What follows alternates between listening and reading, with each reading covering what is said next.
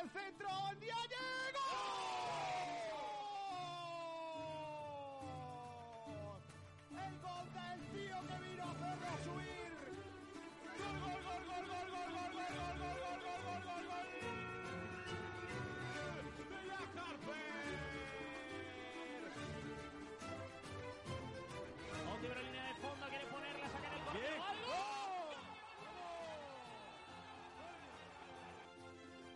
Vez jugaremos mejor, otra jugaremos peor, pero siempre lo vamos a dar todo.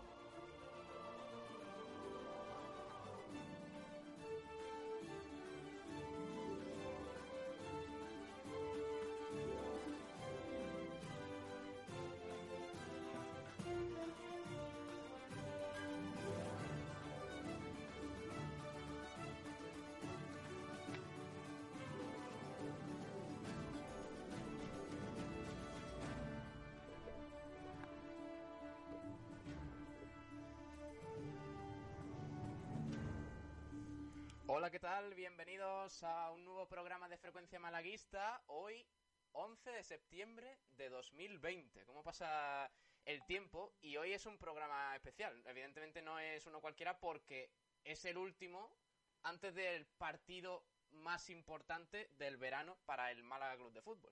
Se estrena el equipo de Pellicer en segunda división este domingo en Tenerife y después del todo el revuelo con el ERE, todas las dudas con las fichas profesionales y todo y bueno y los amistosos que hemos visto que no han valido mm, para nada, por así decirlo, pues va a ser importante eh, ver cómo, cómo reacciona el equipo, sobre todo después mm, de, de haber visto ayer cómo la liga inscribía a los nuevos fichajes del Málaga.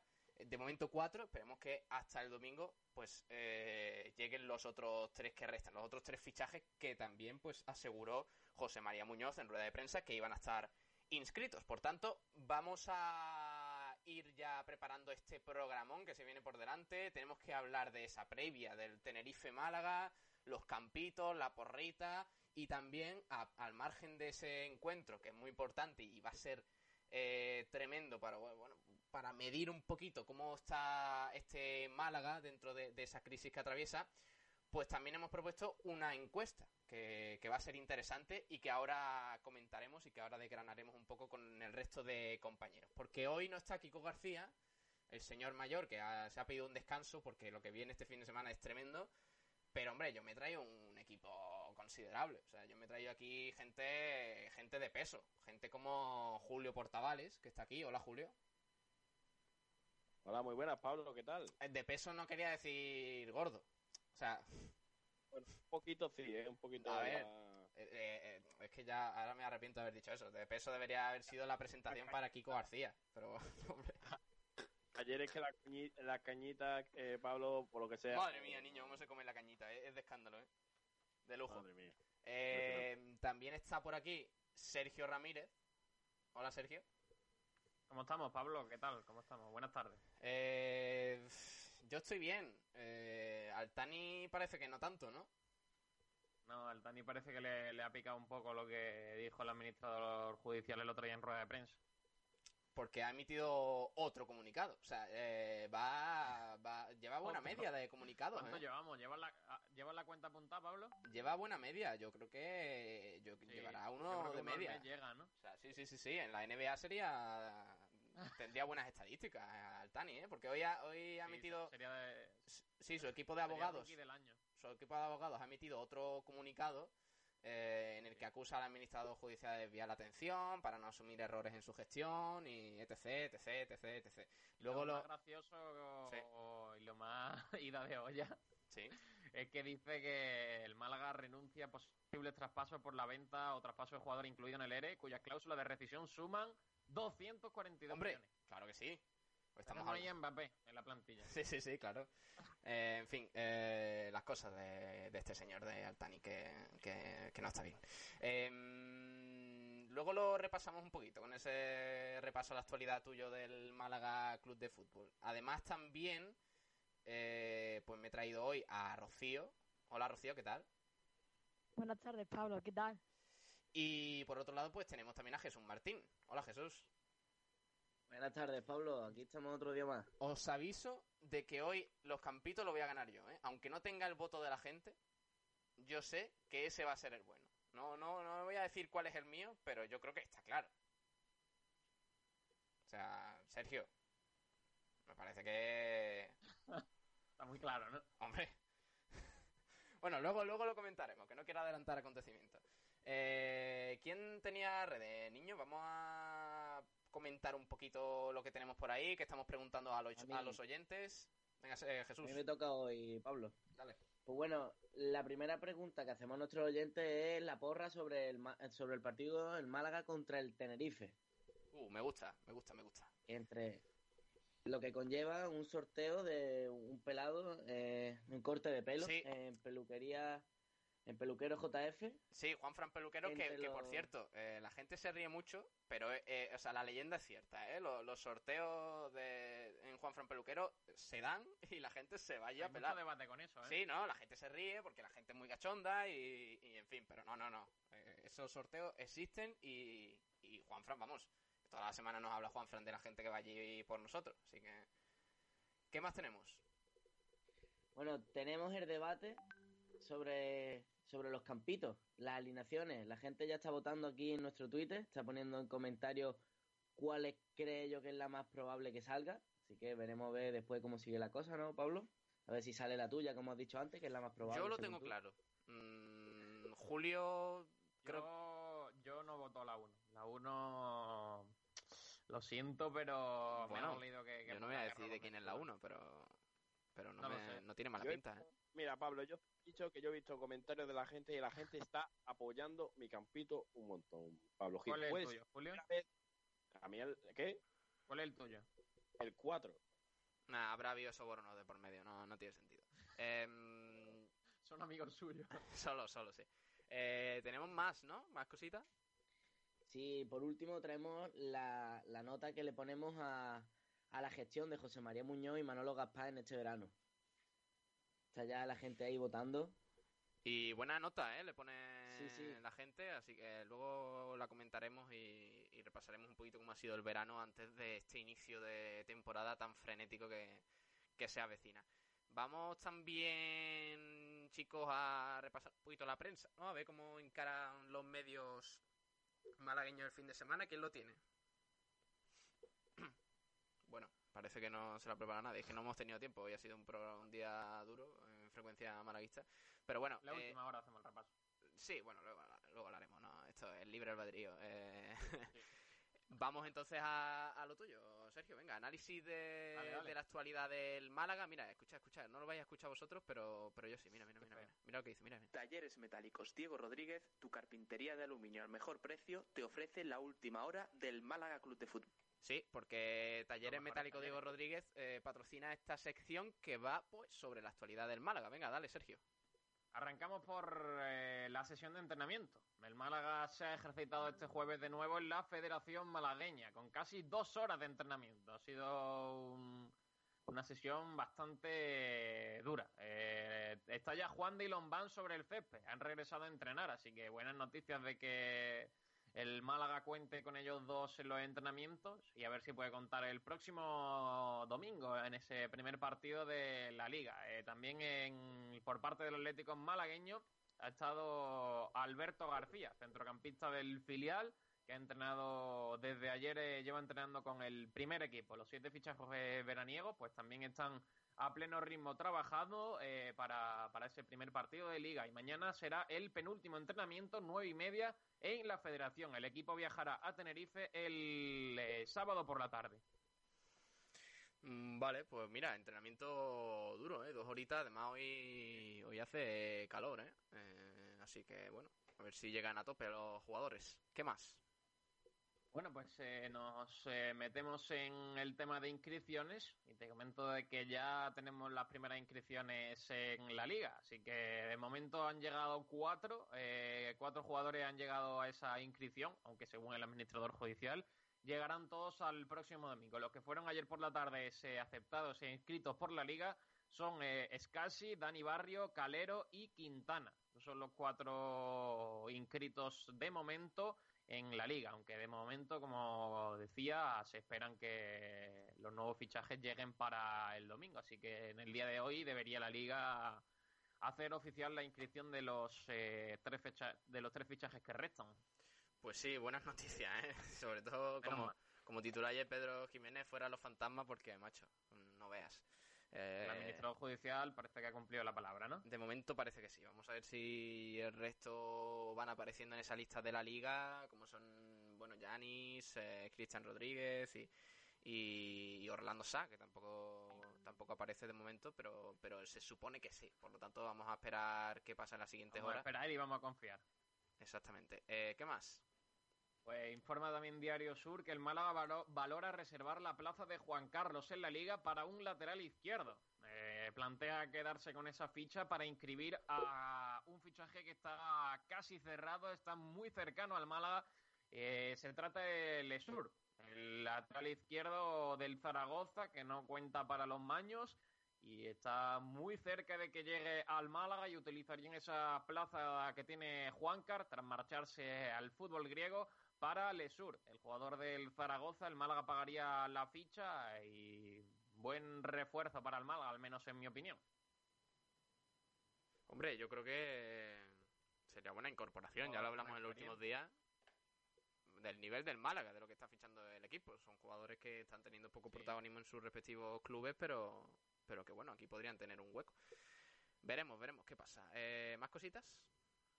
Sí, noticia de última hora. La noticia eh, afecta al Málaga, pero sobre todo desde la Almería. Y es que puede salir el portero René. El portero de la Almería baraja la opción de recalar en el Málaga como nuevo guardameta blanquiazul.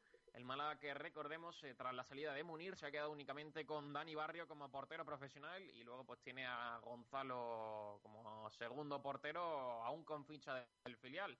Lo que me parece un poco extraño es eh, que llegue René junto a Dani Barrio, porque ambos eh, yo creo que podrían ser porteros titulares y no sé si cuál de los dos asumiría el puesto o el rol de portero suplente. No sé, me parece un poco un poco raro. Sí, va a estar. Y además, y además hay que decir Sí. que el Málaga tiene el problema del límite de fichas que va a tener el año que viene. Sí. Y me parece un poco absurdo gastar dos fichas en dos porteros profesionales. Sinceramente.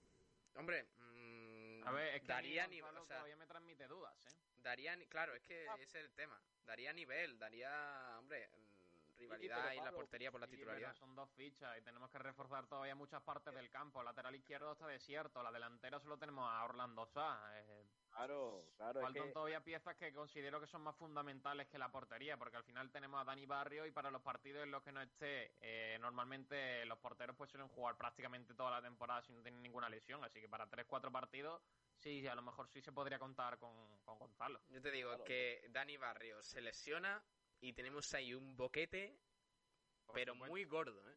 O sea, muy Se gordo. podría por- contar para Gonzalo para los 3-4 partidos, eh, cualquier Sí. problema, pero eh, Pero, Julio. sinceramente Gonzalo para un tiempo largo no lo veo. Sí, Julio. Sí, pero el problema de todo eso al final es que eh, realmente eh, el Málaga, si quitas dos fichas profesionales ya son 16 y 16 son para, para completar una plantilla que luego solo podrá utilizar a, hasta cuatro canteranos en un 11 titular o en un 11 eh, durante un partido. Entonces, es que es muy complicado. También es lo que tienes. Si, te limita la liga a tener 18 fichas profesionales, eh, por algún lado tendrás que arriesgar. Si no arriesgas en la portería, tendrás que arriesgar en el lateral izquierdo o en la delantera. o en Yo el lo que campo. creo es que el Málaga, con la de problemas que ha tenido el año pasado, que recuerdo que había partidos en los que si se lesionaba Munir, no podía entrar, eh, no podía entrar Gonzalo, porque era tenía ficha del filial y, y no le cabían más fichas en el campo al Málaga.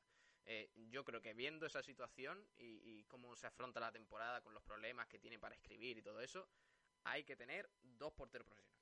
Porque mm, te quitas de problemas y, y ya Sí, está. yo estoy con Pablo. Y, va- y va, a ser, va, va a ser complicado fichar a un portero como René, que tiene peso en la categoría y tal, pero también pues yo creo que daría tranquilidad en ese sentido. Eh, a ver, debate rápido. Me, me interesa esto porque eh, hay gente que confía en Dani Barrio, porque la verdad, la temporada pasada hizo... Habrá que ver, es que no hemos visto prácticamente nada en pretemporada. No, no hemos visto apenas. Y los tres goles que, que metió el español no se pueden valorar tampoco porque no, no, se no puede pudo, valorar. no el hacer nada. partido y además el portero, yo considero que una posición muy específica, que tiene que te- tiene que tener más tiempo que un jugador normal porque tiene que adaptarse pues a la forma de, de tirarse a por el balón, la forma de atajar, sobre saltar eh, de puño, son cosas muy concretas que yo creo que el portero tiene que trabajar y pulir. Eh, cuando llega y lleva tres días entrenando, todavía eso no lo tiene 100% controlado. Entonces, por eso, con una única prueba y con tres días de entrenamiento, para mí no, no, no podemos valorar a Dani Barrio. Eh, Rápidamente, Julio, ¿qué te parece? ¿Sí o no? Fichaje de un segundo portero consolidado, por así decirlo. No, yo no. Yo creo que con Dani Barrio y Gonzalo nos basta. Eh, Rocío, Eh, prefiero que refuercen otras posiciones porque creo que si Dani Barrio no tiene ninguna lesión no va a hacer falta otro portero. Mm, vale. Eh, Jesús, ¿tú qué opinas? A mí me parece bien. A mí me parece bien que venga otro portero porque siempre la competencia es buena. Vaya que Dani Barrio se relaje y siempre es mejor que haya competencia porque va a mantener el mejor nivel del futbolista. Hombre, en parte es lo que le pasó el año pasado a Dani Barrio, ¿eh? que en el Numancia no tuvo ningún rival por la titularidad y al final, como todo el equipo, se relajó a partir del parón, ¿eh? o sea que, que a lo mejor no le vendría mal. ¿eh? Al final es un portero no con demasiada experiencia en la categoría y, y yo creo que, que le puede venir bien. Le puede venir bien. René es todo un veterano de la Hombre, y René hizo- también- René no hace Eh, ni- mira, oficial, la Unión Deportiva Almería y René llegan a un acuerdo para terminar su relación Mira, contractual. pues Jugador libre. precisamente Pues se acerca. pues está a tiro entonces eh, Sí, porque al final es libre y el Málaga fichar libres eh, si puede. Pues eso habría que sacarlo. Vamos a ponerlo po- a los compañeros a ver si lo, pueden- lo podemos tener en la web rápido. Porque, ojito con René, ¿eh? podría ser próximo portero del Málaga Club de Fútbol y, y- y seguro que seguro que, que llegaría al Málaga con una ficha muy muy ínfima, como está firmando el club básicamente, porque el año Adiós, eh, el Málaga informa Juanpi con molestia en su rodilla derecha antes del Tenerife Málaga. Bueno, bueno, Bueno, más tampoco- novedades. tampoco- Tampoco una baja tan grave. Eh, yo, yo lo he puesto en el 11, o sea que a mí me está ya pellicer. por lo que sea, no funciona, ¿eh? Ya- sacamos a un, a un rival de, de la partida, así que. Eh, pellicer, ¿eh? Te- me bajo del barco, ¿eh? No, hombre. No, hombre, no, eso nunca, eso nunca. este año hay que estar con él. Eso nunca. Em, ya está, ¿no? ¿Qué más tenemos? De hecho, desde Zaragoza sí, dan por cerrada la incorporación del ESUR, ¿eh? De, de la, la Sur, ¿no? ¿O ¿Cómo, cómo se dice? ESUR, sí. La Sure o yo qué sé. eh, Vaya, nombrecitos, ¿eh? La Eh, Sure, el ESURE. Ojo porque hoy podría llegar la Sure, ¿eh? Eh, ayer, ¿no? ¿Cuándo Pedido fue? con opción a compra, ¿eh? Eso indican desde Zaragoza. Sí, eso es lo que comentan varios medios desde Zaragoza. Cedido con opción de compra. Bueno, me extraña que el Málaga pueda ejecutar esa... 130.000 eh, con el 100% de la ficha que pagará el Málaga. Pues yo creo que se podría hacer oficial hoy mismo, Y ¿eh? comentan que la operación está cerrada a espera del visto bueno de la liga, que debe llegar en las próximas horas. Así que puede que sea oficial Pues hoy sí. porque el Málaga tiene muchas carencias en el lateral izquierdo y necesita ya refuerzos. Pues sí, vamos a ver qué, qué ocurre. Pero tiene pinta de que eh, lo de René se puede hacer este fin de semana. Y lo de Lasure yo creo que va a ser hoy, ¿eh? sinceramente. Después de lo de Juancar que, que saliera el otro día... Es que le corre mucha prisa al, al club, ¿eh? Sí, sí, sí, hombre. Que tiene mucha prisa porque es que no tiene nadie en ese, nadie fijo en ese Sí, puesto. y, ya- y ya Ismael no me gustó cuando jugó en el lateral izquierdo. No lo vi desubicado y es evidente porque cambiar de banda si- siendo la tuya no habitual esa, pues pues se nota, eso se nota al fin y al cabo.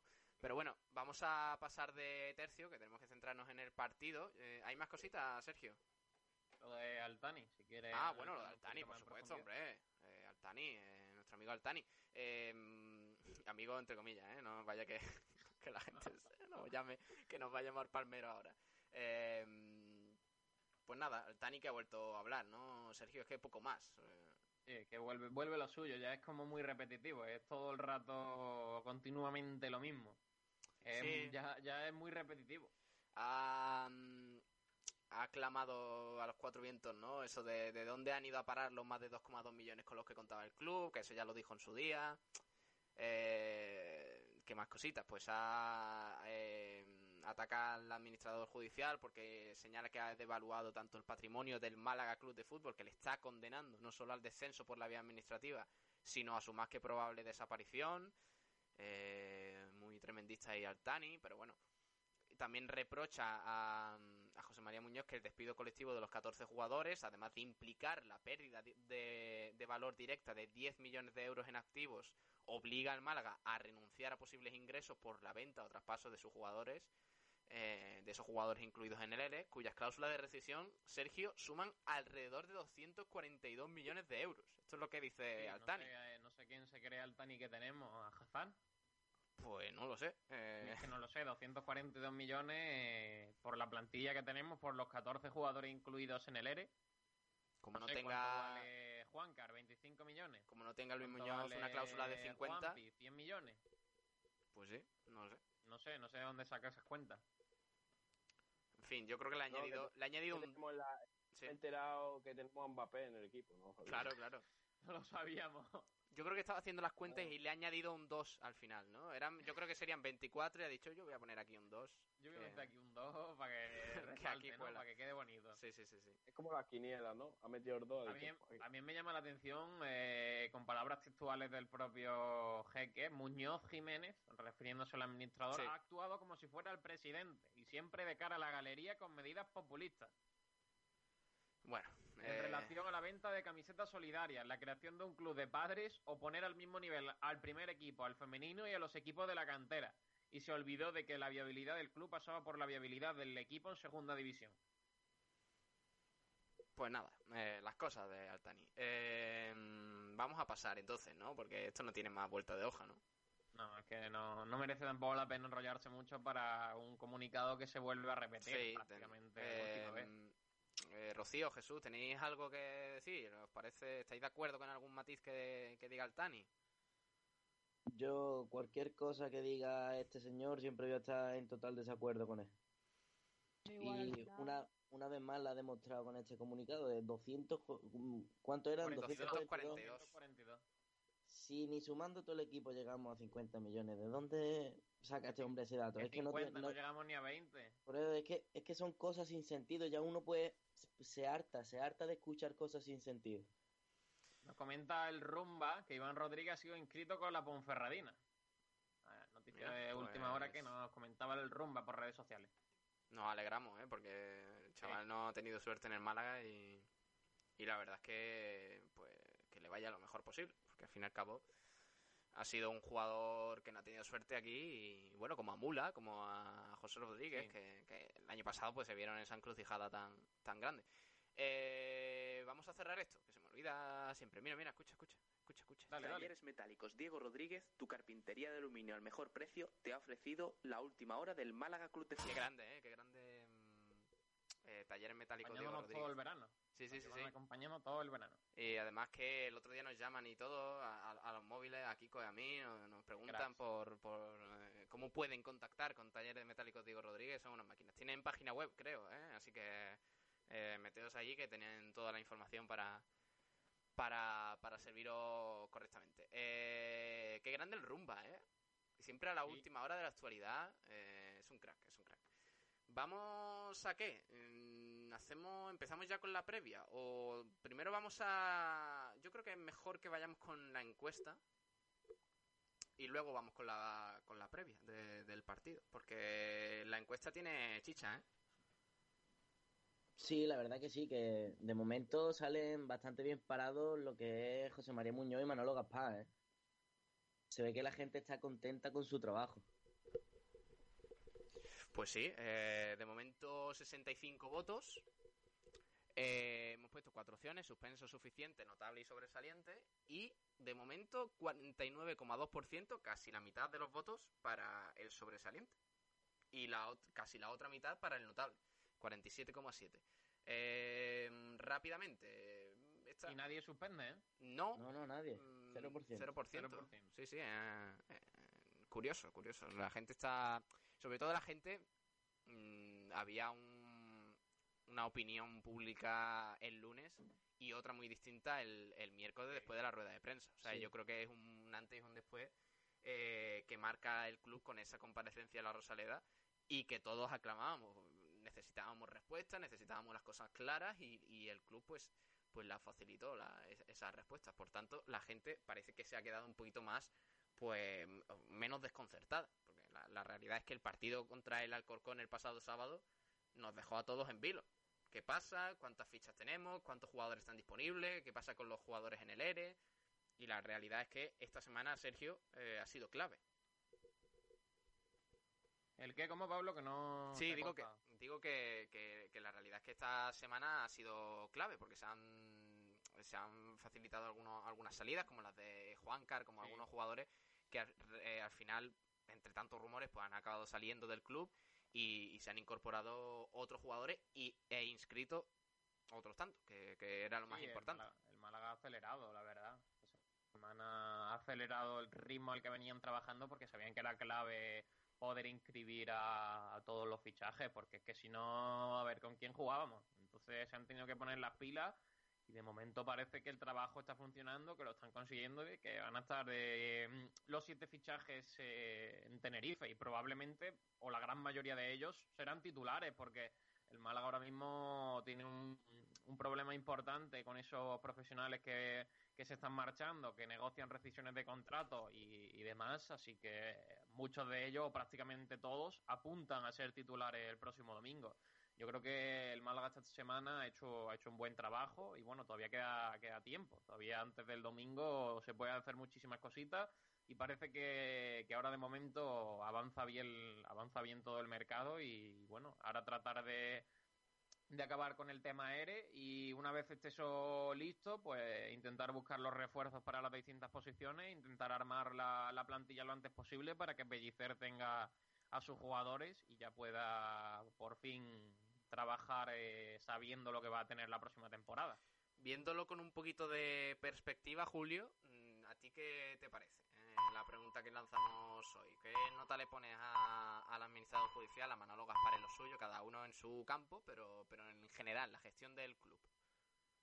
Bueno, mm, yo creo que es difícil, ¿no? Al final, eh, creo que estamos a mitad de camino y hasta que no veamos el desenlace de, de toda la situación no podremos valorar a ciencia cierta lo que va a, a ocurrir con, con Manolo Gaspar y José María Muñoz. Pero basándome en lo que hemos visto hasta ahora, creo que José María Muñoz ha hecho un trabajo bastante aceptable. No puedo ponerle un sobresaliente, ni siquiera un notable, principalmente por el tema de la tardanza en explicar la situación. O sea, realmente es verdad que está haciendo cosas bien, que ya luego salió a rueda de prensa y fue tajante, pero también es verdad, su punto negativo, que cuando tenía que dar explicaciones no se dieron. O sea, realmente hay que mirar todo eh, con perspectiva y creo que eh, para mí aprueba, pero por ahora, pero no sabemos lo que pasará en un futuro. Esto es como las notas de las prenotas que te dan que te dan en el colegio Sí. antes de las notas finales. Pues ya mismo Eh, lo apruebo, pero poco. Un suficiente, ¿no? Sí, un suficiente. Y Manolo Gaspar, que yo creo que lo está haciendo bastante bien. Un- con los pocos recursos que tiene económicamente hablando, eh, ha traído jugadores con bastante que tienen buena pinta. Aparte, yo creo que en el aspecto económico el Málaga está consiguiendo dar salida en ese aspecto a la entrada de jugadores, va bien, pero el punto negativo es que ya no sé si es culpa del administrador judicial, no sé si es culpa de Manolo Gaspar, es que hay jugadores en la plantilla que yo creo, y opinión personal, no es información, no es nada, que yo creo que podrían haber salido por algo de dinero. Ejemplo, Munir. Vuelvo a repetir lo que he dicho muchas veces y Kiko García y yo lo hemos defendido un montón de veces. No me creo que Munir, Mohan, el portero que el año pasado fue Zamora de segunda, no tenía ninguna oferta. No me lo creo. Yo, yo quiero añadir una cosa, Julio. Sí. Y es que el- lo- todos los clubes saben cómo está el Málaga. Saben que ha iniciado un ERE, entonces por ahí tienen la sartén por el mango un poco esos, pero- esos clubes. Sergio, Sergio, eh, es que la noticia de que Munir podía irse a un equipo eh, turco salió antes de que se hiciera el ERE.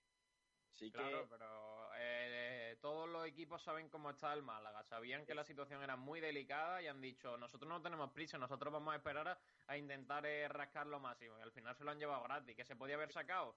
Pues por supuesto que podríamos haber presionado, pero si no le interesa mucho el jugador habrán dicho, pues nada, pues te lo quedas tú. No, pues entonces me está dando la razón, Sergio. Había que haber aportado un poco más. Yo no estoy diciendo que Manolo Gaspar lo haya hecho mal.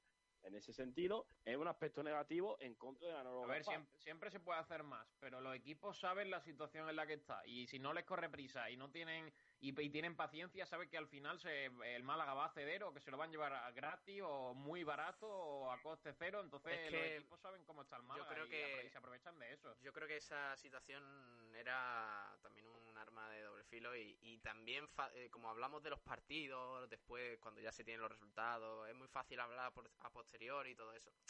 Eh, yo creo que pasa un poco eso, porque la realidad es que el Málaga, sea como fuere, o sea, ya fuera por, por traspaso, por cesión, por rescisión, sea como, como fuere, eh, el Málaga tenía que dar salida a esos jugadores.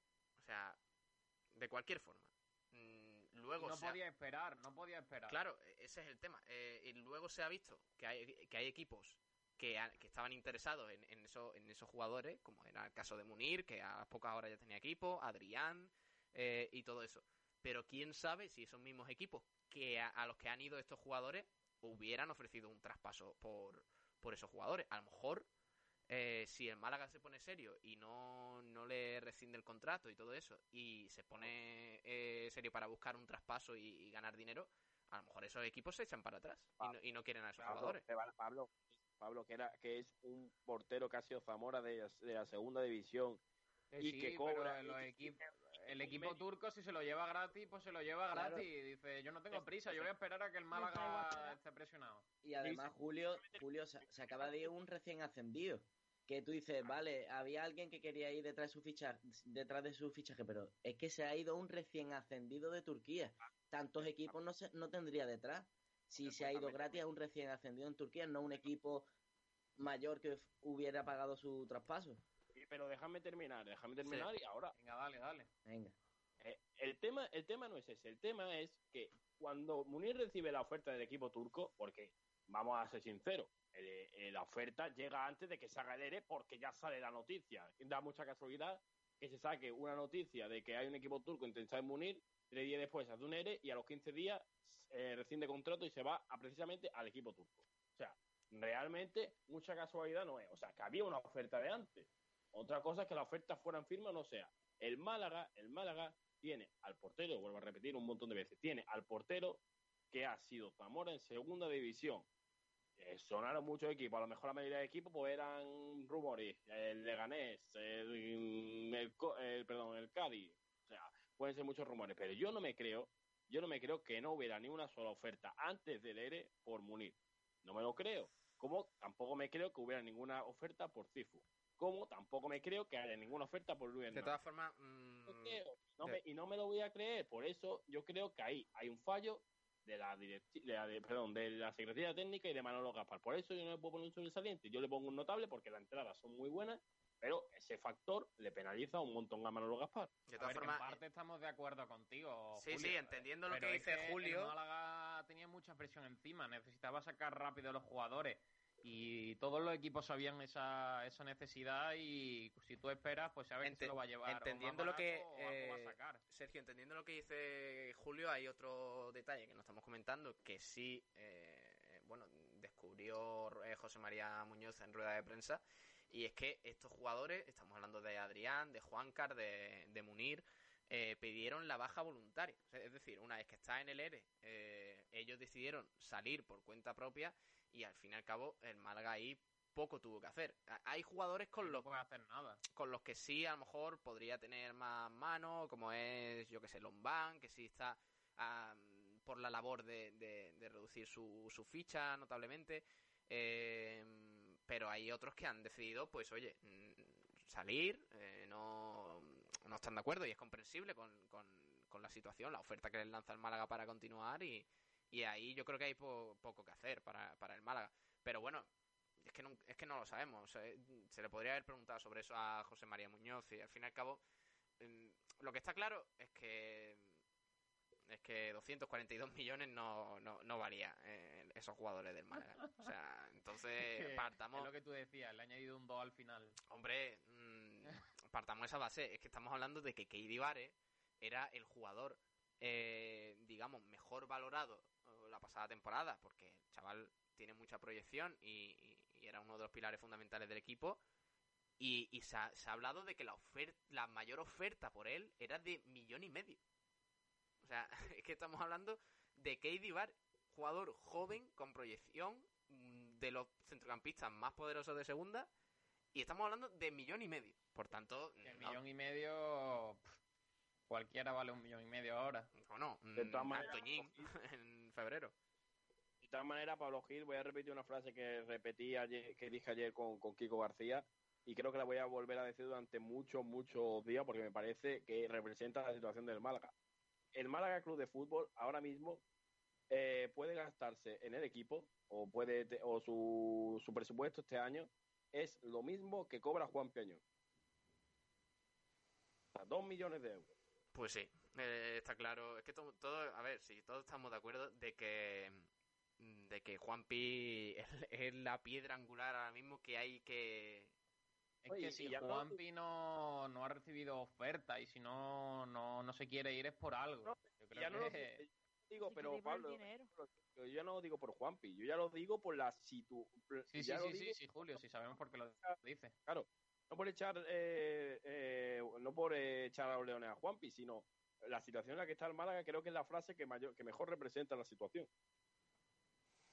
Pues sí, la verdad es que, que lo de Juanpi pf, veremos si, si hay más información en los próximos días, pero, Yo creo pero que su salario es, Juanpi es una no encuentra equipo, no, no ve futuro para él y dice, pues yo me quedo aquí y sigo Bueno, pero al fin y al cabo, si está en ERE, Yo- oye, despido. O sea, quiero decir, el ERE tiene esta vía y se ha hecho para eso, para despedir a jugadores que, que no que no quieran aceptar esas reducciones salariales y, y no hay más tu tía, ¿sabes? Que, que el No, yo Málaga... que según yo mm, lo que estoy viendo y lo que yo opino es que creo que Juanpi, a no ser que acabe ya el ERE y que, y que lo despida el propio club, no se va a ir.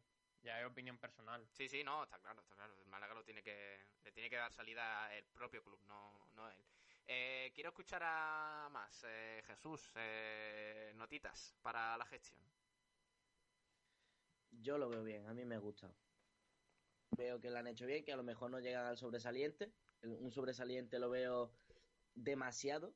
Hasta que no acabe el mercado no podemos hablar de sobresaliente, pero un notable sí veo que se merecen tanto José María Muñoz como, como Manolo Gaspar. Quizá a lo mejor eh, poner ese punto ahí en que no fu- fue no se fue muy transparente la semana pasada Mm. pero han dado han dado información esta semana, con lo cual yo creo que, que un notable está bien. Y de Sí, momento no se queda, un, e- se queda un equipo competitivo para más o menos mantenerse en la competición, que es lo que tiene que aspirar Málaga este año. Y, y ojo, que, que de aquí no estamos pidiendo que, que José María Muñoz acuda a rueda de prensa toda la semana, pero sí que, No, no. oye, mm, eh, José Rodríguez se ha marchado por, eh, por, por, bueno, por decisión eh, personal sobre, sobre su futuro y todo eso, vale, pero no me argumentes que no ha entrenado por motivo no sé qué, que era esto. Di- Dime las cosas claras. O sea, vamos a ver. eh, ¿Por qué durante el partido con el Alcorcón, desde esta casa en Sport Radio, no podemos saber los jugadores que están en el banquillo? No, no, no, no nos lo facilitaron. O sea, no, no nos facilitaron esa información y no tiene sentido. Eh, y, y- y como eso, tantas cosas. Que en el día a día. O sea, no, no, no, no pedimos una rueda de prensa como la del miércoles toda la semana. Si es que es imposible. Además, para José María Muñoz, José María Muñoz lleva una semana entre rueda de prensa, entre viaje a Madrid por la AFE, entre el, el juicio con Shahin. Es una locura. Entonces, pedimos, por favor, más transparencia por parte de, de, de la... Eso es otra cosa. Ahora veremos, ahora veremos porque ahora viene lo duro para la método judicial, porque le quedan dos juicios más Mm. Que ve- a ver, a ver, a ver cómo acaban, porque recordemos que el de Sajena ya acabó con que Málaga le tenía que pagar una indemnización. Pues sí, encima eso. Eh, pero al menos, oye, capítulo cerrado con Shahin, que vaya, vaya telita. Por cierto, leo en el desmarque, Sergio, noticia así importante, que el Málaga va a ingresar eh, un millón de euros por las camisetas en patrocinios. Así que, mira, buena fuente de Está bien. Buena fuente de ingresos por, por esos nuevos sponsors, los, los ya existentes William Hill, eh, Mi Colchón, Tesesa, eh, no cómo, Bisoccer. cómo ha metido tantos en la camiseta, ¿eh? Sí, bueno, Madre mía. ahí a, a tope. Eh, Costa del Sol, Málaga y Benajavís, por tanto, mira, eh, la cuantía global eh, señala el desmarque según los datos que ha facilitado José María Muñoz. Eh, la cuantía global que percibirá por los patrocinios de las camisetas es de 1.015.000 euros. Esto No supone mal. 115.000 euros más que la temporada anterior, en la que se recaudaron Sí, 900.000. un millón. También, también digo, hacer un millón en publicidad, cuidado, ¿eh? Que no, tampoco parece fácil, pero hacer un millón y pico en publicidad. No, no, en segunda. bien. Sí, sí, sí, en sí. segunda, correcto. ¿Y- Hombre, ¿Y, cómo que- está la situación ahora mismo? y que 100.000 más que la temporada pasada eh, ya, ya son, o sea, ya son ingresos más que, que el año anterior, por tanto, Y la verdad que bastante bien. por tanto, buena noticia ahí para los, para las arcas del club. Vamos a hacer una breve pausita, chicos, y ya si nos ponemos... Ah, no he escuchado a Rocío, perdona, Rocío, que se me ha olvidado, no, no, tengo tu nota. ¿Qué, qué nota le pones a José María Muñoz y Manolo Gaspar? No te preocupes, Pablo. Bueno, pues yo lo que pienso es que todavía queda mucho tiempo Sí, y van a venir más jugadores, van a poder hacer más inscripciones. Ahora mismo les daría un notable, no les puedo dar sobresaliente porque, como habéis dicho, creo que al Málaga le ha faltado transparencia, pero aún así creo que con la difícil situación económica que tenemos ahora mismo, con el tema del ERE, los jugadores que no salen, creo que las gestiones que se han hecho están bastante bien y los jugadores que han traído eh, para mantener la categoría están bastante bien.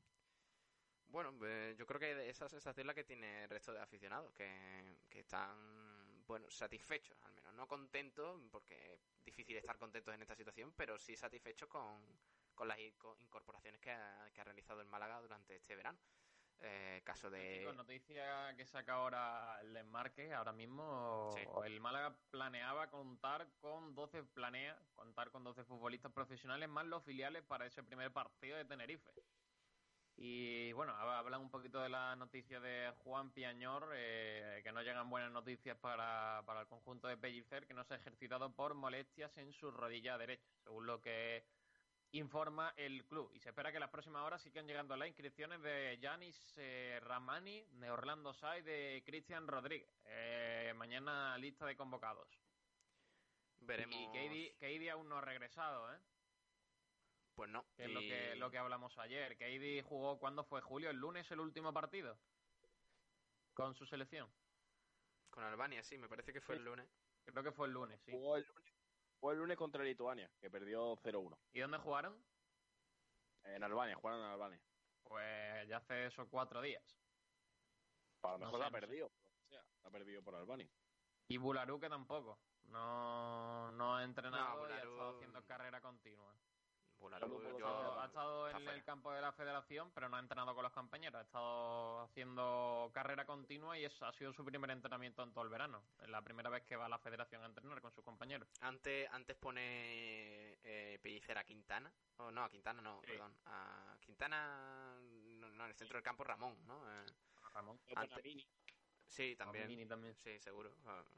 Yo no veo a, a Benke Massa ni a Bularu de momento jugando. O incluso, No. o incluso poner a Quintana de central y, y Yo creo que si no juegan los siete fichajes, cinco o seis de ellos juegan. A mí, a mí, Seguramente. a mí la única duda que tengo, y me imagino que lo debatiremos más adelante con el tema de los campitos, es si va a jugar eh, Calle Quintana o, o, o será Orlando Sá. Porque no veo jugando a los dos juntos. Buena, buena cosa que después tenemos que debatir. Mira, Buen- pues para tema. finalizar la encuesta tenemos los resultados, 73 votos, eh, ningún suspenso. Así que mira, eh, suficiente 4,1% de esos votos y empate, eh, justo, eh, increíble. Empate 47,9% de, de esos 73 votos, notable y sobresaliente. Por tanto, casi, casi todos los votos se los llevan esas dos opciones, el notable y el sobresaliente para la gestión del, del Málaga Club de Fútbol este verano. Vamos a hacer una breve pausita, chicos, y ahora volvemos con el resto del programa, sobre todo enfocándonos ya en esa previa del Tenerife Málaga del próximo domingo. No lo perdáis, hasta ahora. Escápate con tu pareja o familia a la posada del bandolero en el Borje. Municipio malagueño libre de coronavirus. Disfruta de dos siglos de historia en la casa del bandolero y forajido más conocido, el Bizco del Borge. Alójate en una de nuestras seis amplias y confortables habitaciones en un entorno rural. Y por supuesto, saborea en los distintos salones y espacios de nuestro restaurante la mejor gastronomía basada en productos locales, con platos típicos de la charquía y un toque de vanguardia. Solomillo a la pasa, ajo blanco, guisos, carnes a la brasa y mucho más. Además, te ofrecemos una gran variedad en vinos de Málaga. Conócenos, La Posada del Bandolero. Estamos en Calle Cristo, en el Borge. Teléfono de reservas 951 83 14 30. Historia, cultura, paisajes, gastronomía. En tu escapada en La Posada del Bandolero, en el Borge. Pescados y mariscos Jacobo, la mejor calidad, precio y atención personal. Pescados frescos de nuestras costas, recién traídos de la lonja. Mariscos de la caleta de Vélez. Tenemos una amplia selección de congelados. Puedes visitarnos en el mercado de Ciudad Jardín, Avenida del Mediterráneo en Rincón de la Victoria, en la parada del bus y a partir de junio en la Cala del Moral. Recuerda, la mejor calidad, precio y atención personal en Pescados y Mariscos Jacobo.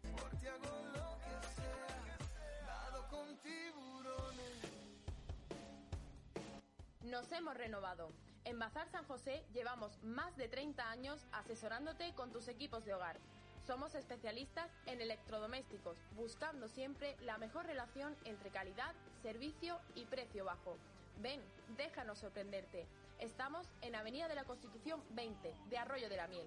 Teléfono 952 44 29 58.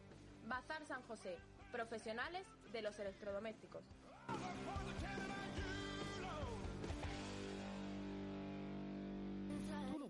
El mejor lugar de la Costa del Sol para compartir unas copas en el mejor ambiente. Cada día ven a disfrutar en nuestro club de playa. Hamacas, camas balinesas, con toda la seguridad y limpieza. Disfruta de nuestras ofertas para todo el verano. Dos hamacas y dos bojitos con o sin alcohol, 15 euros. Cama balinesa, cachimba y una botella no premium por 50. Tulum Beach, en el paseo marítimo de Rincón de la Victoria. Vive nuestras tardes con las meriendas más especiales. Cafés, batidos glotones, gofres, tazones de cereales y las primeras copas. Y por la noche, la marcha y el ambiente más especial en nuestra terraza. Vive el verano. Vive Tulum Beach. Saborea el verdadero placer de comer comida casera fuera de tu hogar y a precios sencillamente espectaculares. En el asador El Cortijillo encontrarás pollos asados, también raciones y su magnífico menú del día por solo 5,50 euros de martes a sábado. Prueba nuestras ensaladas, pastas y por supuesto carnes y pescados. Para los más pequeños, menús infantiles por menos de 4 euros.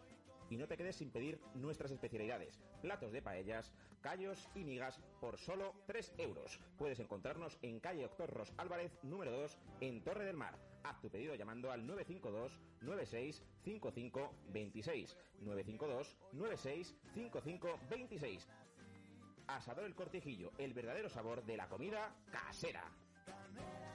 La Viña de Antonio Casa Antonio Tapas. Dos lugares donde la calidad, el mejor trato y los mejores sabores se ponen al alcance de todos los paladares. En el centro de Rincón de la Victoria. Si quiere probar la mejor selección de carnes de la Costa del Sol, acompañadas con una amplia gama de vinos de nuestra extensa bodega, le atendemos en la Viña de Antonio. Venga y déjese llevar por los sabores de nuestras carnes, nuestros exquisitos entrantes y productos ibéricos. Y si lo que prefieres es tapear y almorzar de una manera más informal, Casa Antonio es el sitio ideal para compartir mesa con amigos o familiares. Pruebe nuestra amplia carta de tapas. Estamos convencidos que la combinación de las mejores materias primas, una cuidada elaboración y nuestro mejor servicio nos hace habernos convertido en un referente de la Costa del Sol. Venga a visitarnos. Le esperamos en la viña de Antonio y Casa Antonio Tapas. Estamos en calle Córdoba, de Rincón de la Victoria, junto a la plaza del Ayuntamiento y el parking subterráneo. Teléfono de reserva 951 46 84 78.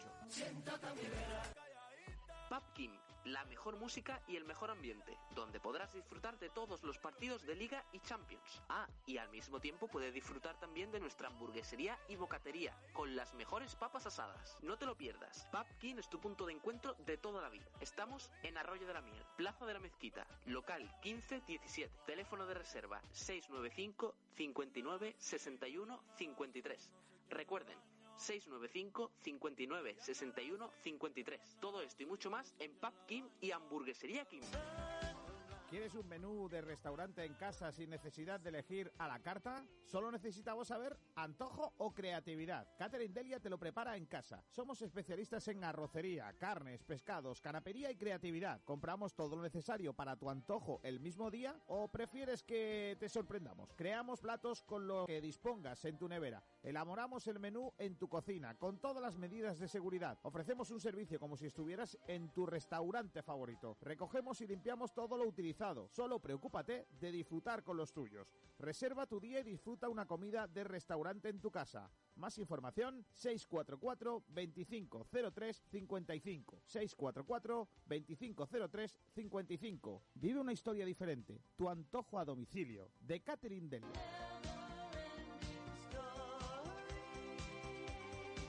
Mira, para, para finalizar ya el tema, volvemos aquí en Frecuencia Malaguista, que se me ha ido la olla.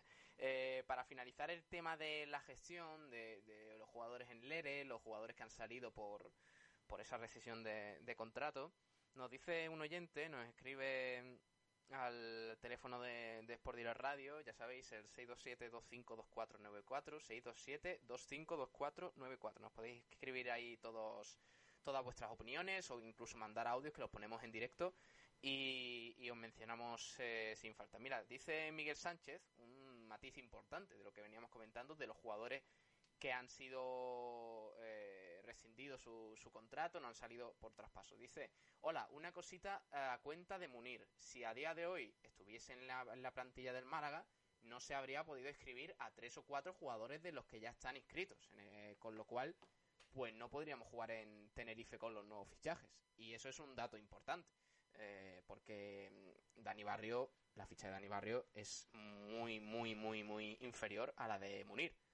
Por tanto. Sí, pero Pablo, Pablo, nadie está diciendo lo contrario. Obviamente Munir tenía que salir. Yo no critico que Munir no tuviera que salir. Yo critico que no se le haya encontrado una salida en forma de traspaso, porque incluso el propio administrador judicial dijo que el ERE podía salir, el tema de ERE se podía solucionar o con despido Sí, pero con, lo que, es decir, de vinculaciones o con traspaso. Lo que quiere decir el oyente, lo que quiere decir el oyente aquí es que le añade un poquito de emergencia a la situación que tenía el Málaga. Es decir, eh, puede ser que, que, en un caso normal, en una situación mmm, normal del Málaga, pues seguramente Munir, en el caso de salir, hubiera salido traspasado. Pero es que como no estamos en una situación normal, pues la realidad es la que es. Y el Málaga tenía que deshacerse de esos jugadores de la forma más rápida eh, posible y vamos, y sin, y sin duda, sin tener que estar tira y afloja con algún equipo, venga, a ver si tal. Me cuesta creer que tal y como está el fútbol, que por cierto, es que hay que recordarlo, que la crisis del coronavirus ha golpeado muy, muy fuertemente al mercado del, fútbol, cualquier equipo hubiera pagado un traspaso por Munir, sinceramente, me, cuesta creerlo. Eh, hemos visto ese traspaso por Mula y yo no sé cómo, cómo se ha dado esa operación. Es que eso ha sido, bueno, eh, un canto a, al aire, vamos, lo que, lo que ha tenido el Málaga ahí, lo que ha recibido por, por el Fuenlabrada y, y, y lo que ha podido mmm, conseguir eh, por la salida de, de Alemul. Así que mira. Pero bueno, eh, ya apartando ese tema, vamos a centrarnos un poquito en la previa del Tenerife Málaga. El próximo domingo arranca la liga para el equipo de Pellicer. Y vamos a ir, pues, chicos, con los campitos. Luego vamos a llamar a Fernando Muñoz. Que ojito con Fernando que nos tiene que comentar el, el árbitro que nos toca esta, esta semana. Eh, chicos, ¿a qué hora teníamos la entrevista? Que no lo hemos comentado. Y tenemos un entrevistón. Pues, sí, pues lo teníamos Hombre, cerca de Nacho. las una de la tarde, Pablo Gil. Bienvenido, Nacho. No te he presentado. pues, buenas tardes, Pablo. Muy bien. Eh, eh, ¿Quién tenemos hoy? Pues hoy estará con nosotros Antonio Hidalgo, ex de Málaga y ex de Tenerife también. Y como curiosidad, es el entrenador de otro equipo de la categoría, del Sabadell. Así que hoy hablaremos un poco del partido del domingo y de la categoría un poco en sí. Mm, Vale, pues me dais y me recordáis cuando esté por ahí Antonio Hidalgo, que tenemos muchas ganas de hablar con él. Eh, mientras, pues vamos a, a repasar los campitos, si os parece, hasta que llegue Antonio Hidalgo. Eh, ¿Quién tenía redes? Eh, Jesús, coméntame rápidamente los campitos que hemos propuesto en el día de hoy. Pues mira, la primera elección eh, pone a Dani Barrio en portería, Calero de lateral derecho, Luis Hernández y Escasi centrales, Ismael lateral izquierdo, doble pivote de Ramón y Rolón. En la derecha pone a la rubia, de media punta Juanpi, la izquierda Tete y arriba Calle Quintana. Buah, me gusta, me gusta ese once. ¿De quién es esa alineación, Pablo Gil? No lo sé, pero me, me, me, me convence. Yo, si fuera Pellicer, sacaría esa. Podemos esta decir que- que este Sí, esta Julio. que me convence algo más. A ver. Dani Barrio de portero, eh, por la derecha Calero, Luis Hernández y Juan de centrales, lateral izquierdo Ismael, doble pivote Cristian y Escasi, por la derecha Tete, media punta la rubia, la izquierda Yanis y arriba Jesús Hoyo. Pues otra opción. Yo sinceramente no veo a Jesús Hoyo titular, ¿eh? No sé, no sé qué pensáis, pero Tampoco, yo que creo que va a ser Orlando Sá o Calle Quintana, va a estar entre ellos dos. Y a lo Yo- mejor. Yo Pues yo- que de los tres delanteros que tenemos es el que más veo en forma o el que más me ha gustado en pretemporada. sí puede ser, pero es que no creo que Pellicer se atreva, porque es que realmente no es que estemos, ¿cómo Ya. decirlo?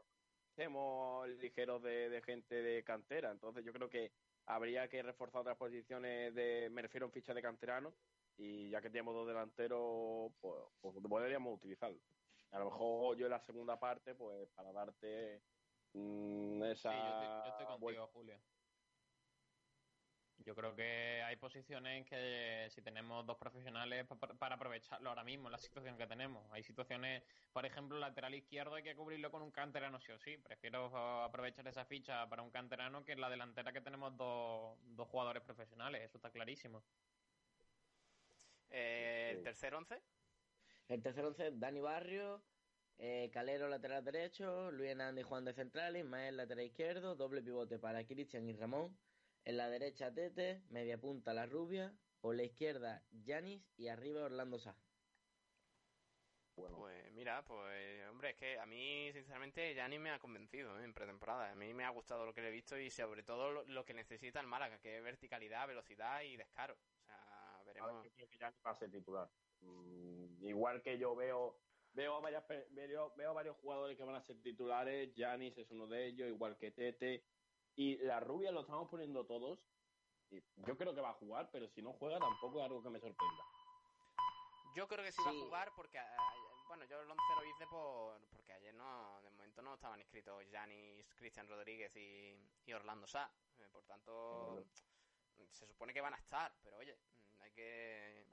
Hay que Ahora hay que decir, hay que decir, Pablo, que Mm. hemos hecho los 11 como como buenamente hemos podido, porque Es muy complicado, ¿eh? O sea, es como, vamos, elegir, eh, buscar una hoja en un pajar, porque ahora mismo Pellicer eh, tiene dos opciones, pues entre los canteranos, entre los jugadores que puede que lleguen inscritos o que no, eh, que Juanpi se lesiona ahora de repente. Es que, macho, la actualidad del Málaga es que no perdona, ¿eh? Correcto. Sí, sí. Bueno, el siguiente, Jesús. Bueno, no, vamos con la última. Eh, Dani Barrio en portería, lateral derecho Caleros, pareja de centrales Escasi y Luis Hernández, lateral izquierdo Ismael, doble pivote para Cristian y Ramón, y luego por la derecha Tete Morente, media punta La Rubia, por la izquierda Yanis y arriba Orlando Sá. Me gusta mm, Tete derecha, Yanis izquierda, ¿eh? Me, me mola. A mí también. Me mola esa, esa pareja. A mí me hecha, gusta esa alineación. Yo ya digo personal, pero con Calle Quintana. Esa sería mi alineación. Eh, Rocío, ¿tú qué opinas? Yo también me quedo con la 4.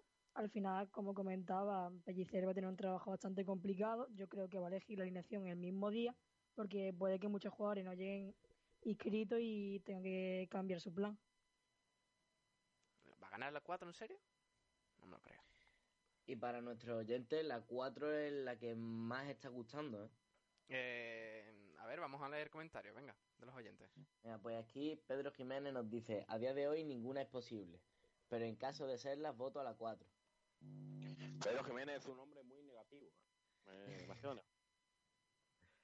Luego, el Rumba dice que vota por la 3. Oh, maravilloso. Robbie apuesta por la 4, aunque cambiaría a Luis por Juan de. A ver qué nos encontramos. Yo creo que todos tenemos esa sensación, ¿no? De a ver qué nos encontramos el domingo. Pues yo creo que saque lo que saque Pellicer nos va a sorprender a todos. No descartaría, eh, hemos hecho toda una, una formación con defensa de 4. Nadie ha pensado en defensa de 5. Uh, Podría eh, ser. mamá, oh, mamá, Sí, eh. es otra opción. Creo que es más probable defensa de Mm, 5 yo que de 4. Yo creo que no. Fíjate. Yo creo que no. ¿eh?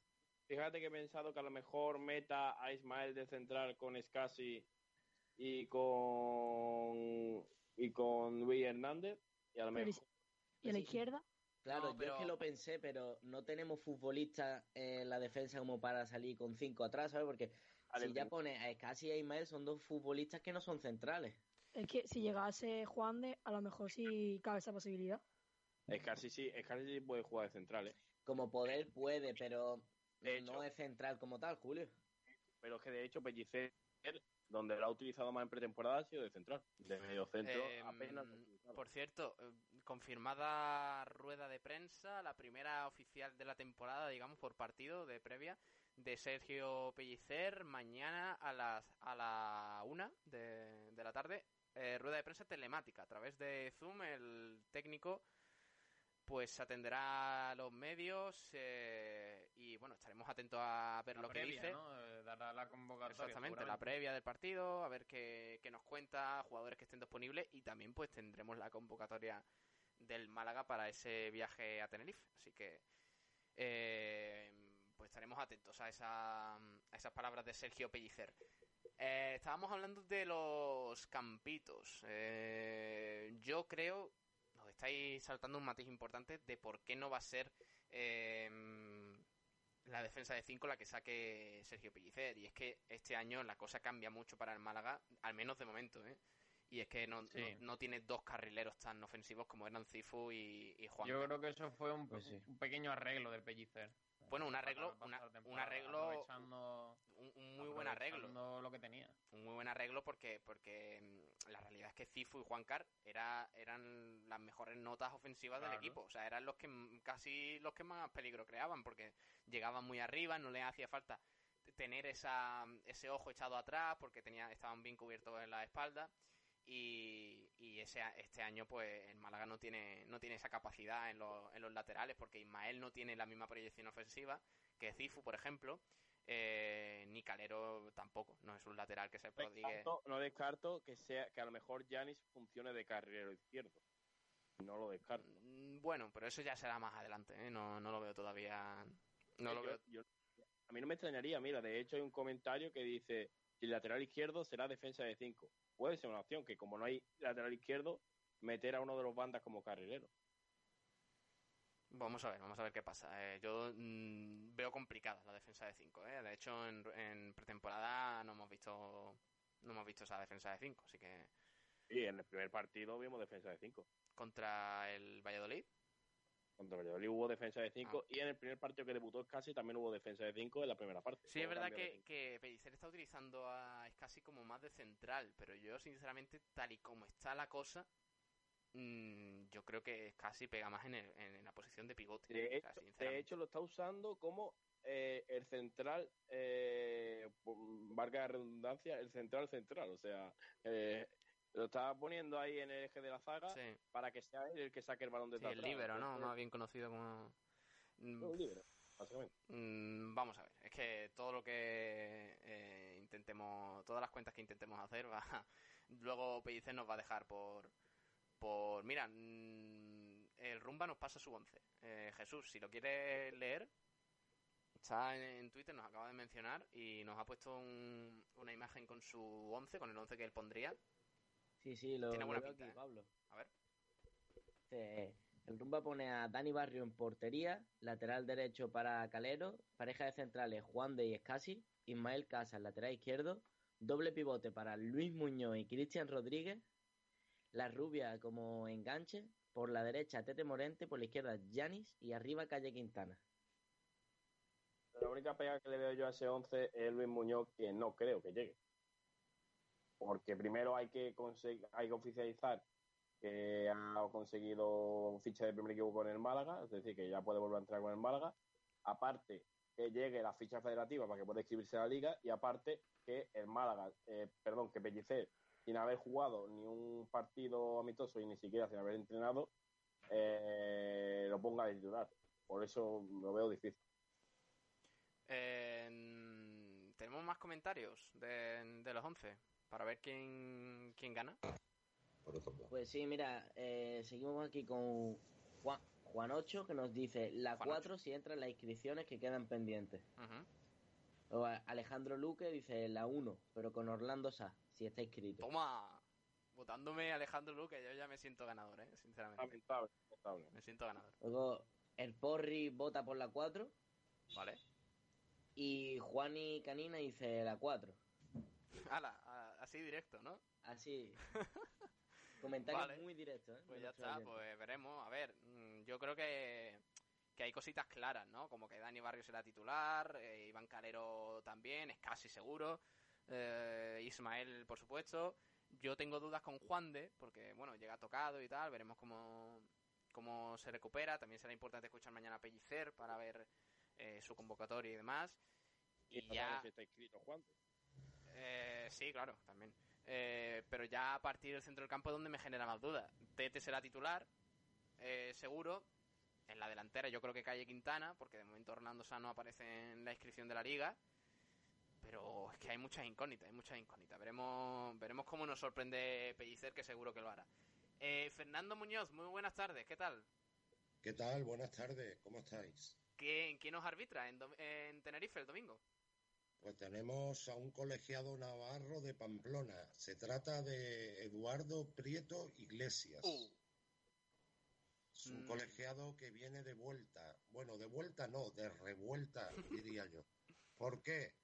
Este colegiado as- ascendió dos veces a primera división y ha descendido dos veces de primera a segunda división. Es, es el único caso que yo conozca de la historia del arbitraje español en el que un árbitro asciende a primera división en dos ocasiones y desciende en dos ocasiones. El catalán John, John Andreu en los años 90 eh, ascendió, bajó y volvió a ascender, pero ya no- se retiró en primera. Solo una vez, pero este, este señor ya son dos veces la que ha descendido, sí. Pues vale. eh, a ver qué, qué tal se le da, ¿no? El estreno de la temporada para el Málaga será importante. Eduardo Prieto Iglesias. ¿Y quién estará en el bar? eh, tendremos al Donostiarra Sasguez Oscoz. Prieto Iglesias, la última vez que arbitró al Málaga fue en noviembre del 2015 en Primera División, que pitó un Málaga Betis con un resultado de 0-1 a favor del Betis. El último antecedente, digamos, que tenemos con el Málaga del, de él. Vale.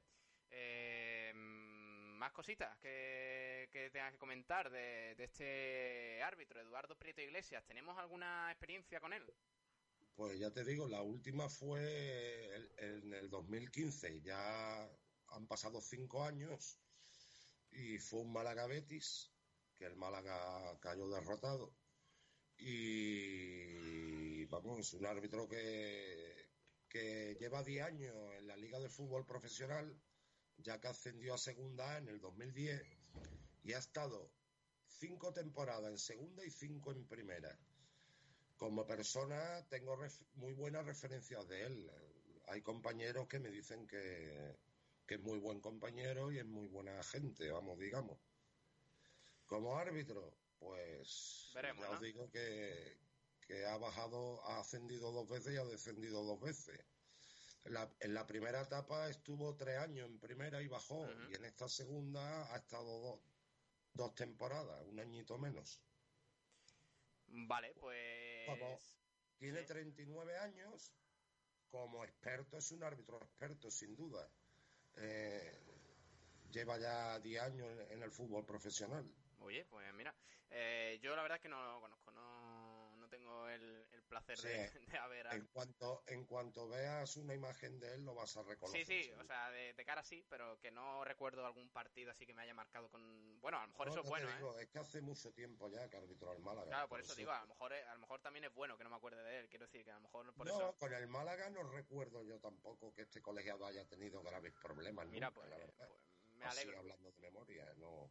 Eh, Por lo negativo no lo recuerdo. Eh, Fernando, quédate con nosotros que tenemos entrevista ahora, que luego te quiero preguntar un poquito también tu porrita y, y qué te parece Vale, el campito y eso, ¿vale? Que tenemos Encantado, entrevista. Encantado. Aquí estoy, claro que sí. Muchas gracias, Fernando. Eh, vamos a pasar a la entrevista ya porque tenemos a, a todo un crack del malaguismo. Nacho, eh, ¿quién tenemos hoy? Pues hoy tenemos al gran Antonio Hidalgo, un jugador que, aquí, fue bastante importante, también lo hizo en Tenerife y con la ocasión del partido de este fin de semana pues hemos querido contar con él para hablar un poco de eso y también de la categoría que este año se va a encargar de ser uno de los entrenadores de la misma. Vale, eh, hola Antonio Hidalgo, ¿qué tal? Muy buenas. Hola, muy buenas. Cuando quieras, Nacho, ¿eh? Todo tuyo.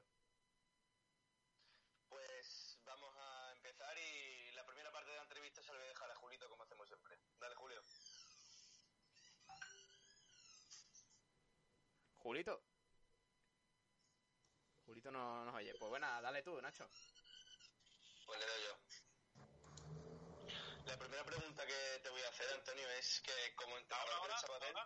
A ver, Nacho, ve- venga, Julio, dale, venga, va.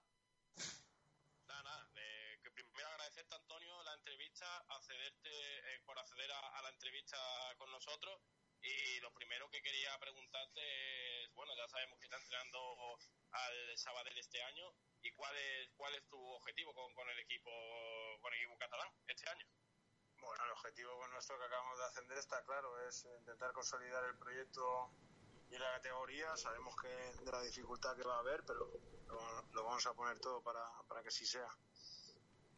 Quería preguntarle también ya por tu etapa en el Málaga, eh, principalmente eh, ¿cómo, cómo fue tu etapa aquí en Málaga, Eh, además de, de cómo disfrutaste dentro de- del campo, que necesité disfrutar a todos mucho, ¿cómo fue eh, vivir en Málaga, la ciudad en general, cómo fue esa experiencia?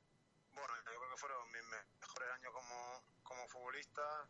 Eh, para mí fueron tres años maravillosos, así que es cierto que, que vivimos de todo eh, en el, en el club, pero una calidad de vida espectacular. Sigo manteniendo casa en Málaga, o sea que tengo un hijo malagueño, o sea que es mi segunda casa. eh, estoy muy agradecido por todo el cariño que, he recibido siempre y sigo recibiendo, y, para mí es un sitio que nunca podré olvidar. Eh, con todo el tema que está pasando en la actualidad del Málaga, el tema de este ERE, que es histórico porque en el fútbol español es la primera vez que un equipo hace dos ERE a jugadores. Tú viviste muy de cerca este primer en 2007 cuando tú estabas en el club. ¿Qué sensación tienen los jugadores cuando se ven envueltos en una situación así? Es una situación muy, muy, muy difícil. Está claro que al final se hace partícipe y culpa culpable al jugador cuando seguramente el jugador no tenga ninguna culpa de, de unos contratos que se hayan firmado anteriormente por, por otras personas que seguramente no tuvieron en cuenta eh, la idiosincrasia y el, y, el conocer eh, al club y ahora se les pone en un disparadero difícil de, aceptar, ¿no? Porque son seguramente contratos eh, altísimos que ningún club de, ya no de segunda sino de primera división se va a hacer cargo de, todo eso y, en una- una situación que el jugador sufre muchísimo. Eh, obviamente eh, estamos en previa, hoy tenemos previa de ese Málaga-Tenerife que se jugará el domingo. Tú eh, pudiste jugar en ambos clubes. eh, quería preguntarte cómo valoras ese partido desde fuera y qué, qué colores te tiran más, los del Málaga o los del Tenerife. Pues mira, tengo un hijo malagueño y otro tinerfeño, o sea que ahí, ahí estamos, ¿no? Yo estuve siete años en, en Tenerife, tres en Málaga, son, es como decir si quieres más a tu madre o a tu padre. Son, dos equipos que, que me han marcado muchísimo, que le estoy tremendamente agradecido y que ciertamente, seguramente, lo he dicho antes, ¿no? Mis mejores años como futbolista se los di al Málaga. Ese cariño es especial, es algo que siempre, que siempre voy a, voy a tener, ¿no? Y yo creo que este fin de semana va a ser un partido, bueno, yo creo que raro en cuanto creo que, evidentemente, como todos los equipos, no tenemos todos los equipos la, la plantilla cerrada y, y en el Málaga, pues, pues la situación que van escribiendo jugadores poco a poco, que hay algunos que, que aún no pueden escribir y, con muchos jugadores del filial. Yo creo que predecir algo en ese partido se antoja difícil. Eh, me interesa saber también, porque claro, tú vas a ser obviamente rival del Málaga esta temporada, y, y siendo el equipo rival y viendo la situación en la que está el Málaga, ¿cómo plantea un, un entrenador rival el partido ante, ante los, los malagueños? ¿Algo Pues diferente? dif- difícil, difícil. Evidentemente eh, hay un entrenador que tiene una idea y yo creo que, que seguramente el entrenador del Tenerife pues, pues estará basando en la idea que tenga Pellicer en, en esa cabeza o haya plasmado en sus anteriores equipos, porque en cuanto al número de jugadores y a jugadores que, que puedan participar, pues, pues está todo un poco en el aire y yo creo que en eso no te puedes fijar mucho. Vale, y la última que- pregunta que quería hacerte es eh, que me valoraras un poquito cómo ves, aparte de lo del ERE, la situación actual del Málaga, todo lo que está pasando ahora con el problema de las inscripciones, eh, todo lo que pasó con Altani, el tema de los juicios que está habiendo ahora dentro del Málaga, la, la labor del, del administrador judicial, un poquito cómo se ve desde fuera, cómo se vive desde fuera la situación del Málaga Club de Fútbol. Bueno, yo esta situación la he vivido en primera persona y no es, eh, no es sencilla. Eh, no es sencilla porque, porque es el sufrimiento que, que comporta para, toda para todas las partes, eh, pero eh, yo creo que mm, el Málaga va a sobrevivir a, a todo lo que se ponga por delante. Es un sentimiento y contra los sentimientos no se puede luchar y eso va a aparecer siempre. Pero hay, hay gente que que entra en clubs de maneras que no, no conocen la realidad de, de, una ciudad, de, un club. Y bueno, ahora mismo la realidad del Málaga es eh, un club de segunda división. eh, hubo, hubo momentos que, que a todos nos gustaba ver al equipo en Champions, pero seguramente no era esa nuestra realidad. Y cuando eso no tiene no se sustenta en unos en unos fundamentos, en unos pilares muy gordos como a lo mejor puedan ser eh, o el caso de Villarreal, pues pasa que pasas de un extremo a otro en demasiado poco tiempo y, y pasas de estar en Champions, que no recuerdo exactamente el año que fue, a años después estar en una situación que prácticamente te ves abocado a, a- a la desaparición, ¿no? O sea que yo creo que hay que buscar ese punto o ese punto clave intermedio en el que, en el que el club pueda ir creciendo poco a poco, poner una base, sentar una base y que pase quien pase, eh, eso se eso se mantenga, porque si no, pues pasa lo que pasa, ¿no? Bueno, pues te dejo ya con Nacho y esas preguntas más cortas. Buenas tardes, Antonio. ¿Cerca de qué equipos estuviste tú de fichar sin que al final se acabara dando? Bueno, verdad que alguno, alguno, pero bueno, el que así recuerdo estuve eh, estando en el Málaga, terminando en el Málaga, recuerdo que estuve a punto de, de fichar en, en Inglaterra eh, por el Fulham y, y no y no se dio, ¿no? ¿Tienes alguna espinita clavada? ¿Perdona? ¿Tienes alguna espinita clavada en tu carrera? Sí, sí, algunas, algunas. Tengo, sobre todo, sobre, sobre todo tengo algunos descensos que, bueno, el descenso con el, con el Málaga, tengo una espina clavada cuando defendí en esa D, pues espina clavada cuando defendí, cuando defendí en el Tenerife. Bueno, espinas de esas de, de cuando no consigues el objetivo que tienes marcado en la cabeza. ¿Cuál ha sido tu partido y tu gol más especial? Mm, mi partido, yo creo que hay, hay dos partidos en, en, en mi cabeza que son en, en la Rosaleda los dos, contra el Cádiz y contra el Tenerife. No creo que haya días más especiales en, en mi vida. ¿Y tu gol? ¿Mi gol preferido? Sí.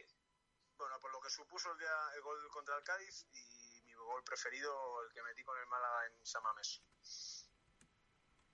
¿Cómo viviste personalmente ese ascenso con el sábado desde los banquillos?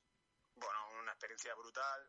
La verdad que en cuanto me enteré que todo iba a suceder en Málaga, bueno, pues parecía que era un guiño del destino, ¿no? Parecía que era demasiado bonito para que fuese verdad. Pero mira, al final, esos guiños al final a veces se cumplen, esos sueños que uno tiene, y, y qué mejor sitio que, que, que en Málaga, ¿no? Y de tu etapa en Chipre, ¿qué nos puedes contar? Bueno, que ha sido una experiencia vital brutal, tanto para mí como para mis hijos, y que ahí es cuando te das cuenta cómo funciona el mundo del fútbol desde el punto de vista de- del entrenador, el trabajo que hay detrás, el poder estructurar todo eso eh, en tu cabeza y luego plasmarlo en un papel y después en el campo, pues a mí me sirvió muchísimo. Estoy encantado de haber pasado tres años de mi vida en Chipre. Y, para acabar, mejor y peor momento de tu carrera, ¿cuáles serían exactamente? Bueno, tanto de, fu- de jugador como de entrenador, me vale lo que sea.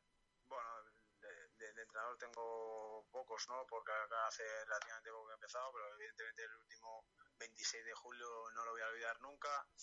Y el peor en mi carrera, bueno, pues, seguramente pues, algún descenso, sí, algún descenso. No, no, no hay- esos momentos son, son duros porque los sufro, los sufres muchísimo, y- pero bueno, son cosas que tienes que aprender y, y tampoco tienes que aprender de ellas y seguir, seguir viviendo, no queda otra.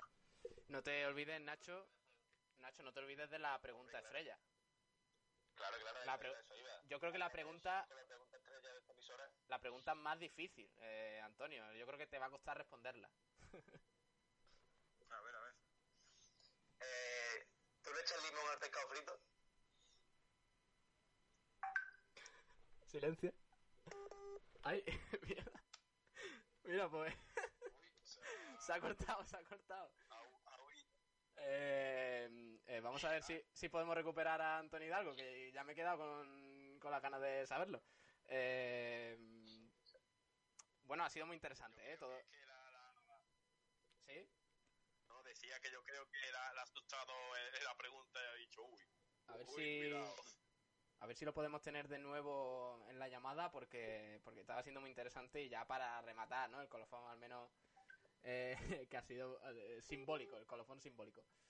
Eh, pero muy interesante, ¿eh? Todo lo que ha dicho, esa espinita clavada del descenso con el con el eh, con el Málaga eh, y bueno, su experiencia pues entrenando al Sabadell, ese ascenso a segunda, que por cierto va a ser rival esta, esta temporada eh, del Málaga, así que veremos, veremos si veremos qué tal se le da a Antonio Hidalgo en esta primera temporada como entrenador en segunda y también le veremos en la Rosaleda. Eh, va a ser una temporada interesante para él y para el y para el eh, malaguismo. Pues no, no podemos no podemos recuperar la llamada. No sé qué, qué ha pasado con, con Antonio. Yo creo que no le ha gustado la pregunta, ¿eh?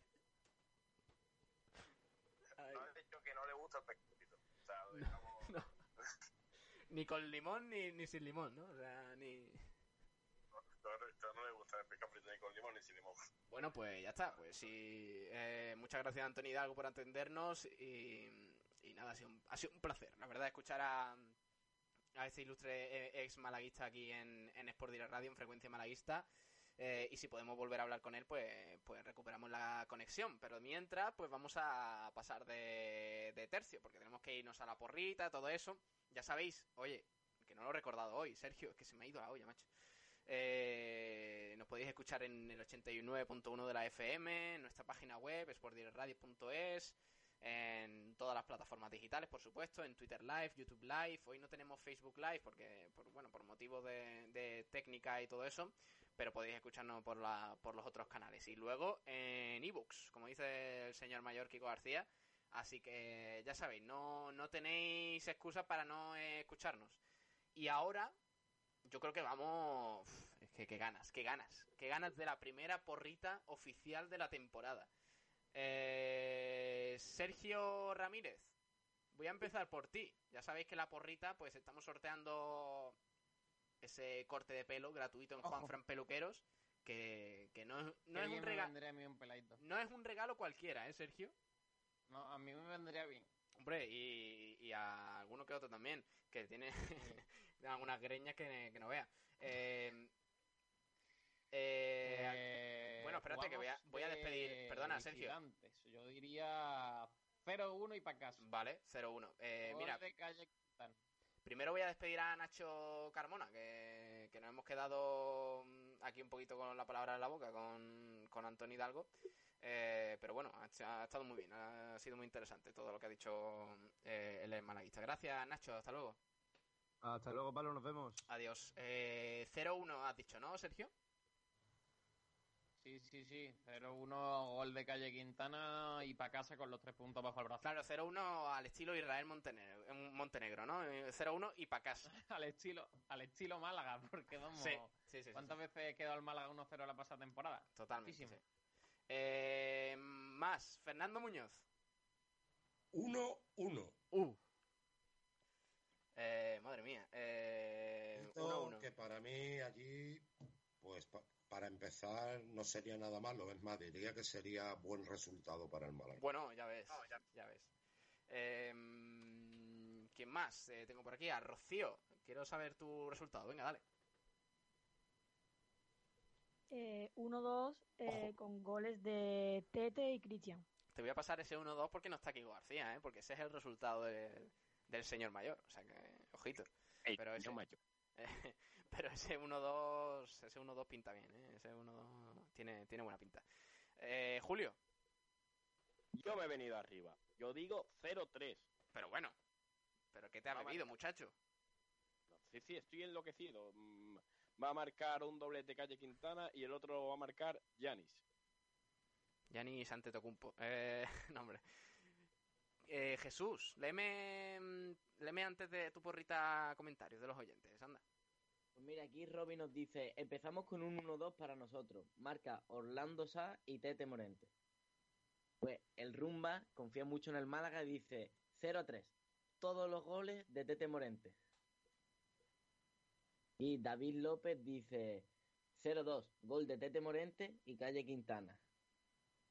Aquí Pe- Pedro Jiménez, algo más conservador, dice 0-1. Gol de Calle Quintana. Vale. Sigue Die- Diego Pérez Valle dice 1-1, gol de Tete Poveda, jejeje. Me quedaré contento si hacemos un buen partido y los jugadores salen con una buena actitud. Ya, ya se ha quedado, eh, Tete Poveda, nuestro compañero Tete Poveda, ya se ha quedado como, como para la gracia, ¿no? Eh, Tete Morente, Tete Poveda, ya está, ya, ya. El pobre se ha quedado encasillado ahí. ¿Qué más? Javi dice, empezamos con la racha de la primera jornada ganando. 0-2. Forza Málaga y goles de Sa y Escasi. Aquí Lato cree que va a ser un partido sin goles, dice 0-0. JC nos pone 0-1 y los primeros tres puntitos a la buchaca. El Porri confía en que ganamos 0-2. Aquí otro que, que apuesta por el 0-3. Málaga de primera dice 0-3 a empezar bien. Esa, Vamos, esa no Málaga. será la, la cuenta secundaria de Julio Portavales, ¿no? ¿Cuál? ¿Cuál? ¿Cuál? Málaga de primera. bueno, tiene toda la pinta, ¿eh? Pues claro, obviamente, vamos. no me escondo. 0-3, macho, de verdad, esto es increíble. Campero de pollo dice Pero bueno. 0 para el Tenerife. Pero ¿cómo que campero de pollo? Así, campero de pollo. Pero Madre ese que eso. Me voy a, me voy a Ese- crear, es. me voy a crear yo otro que sea arroba pescadito con limón. Esta es la cuenta secundaria de Pablo Gil. Venga, Venga, Arroba, el barco de Pellicer. vergüenza. ¿Más? Eh, José Néstor y Iván eh, apuestan por un 0-0 ambos. Ambos apuestan por un 0-0.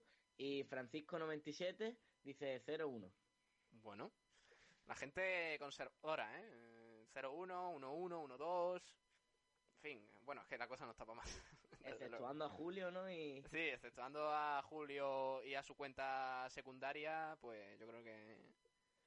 bueno, y, a- y al Rumba, que Rumba también ha dicho 0-3. Pero bueno, Rumba.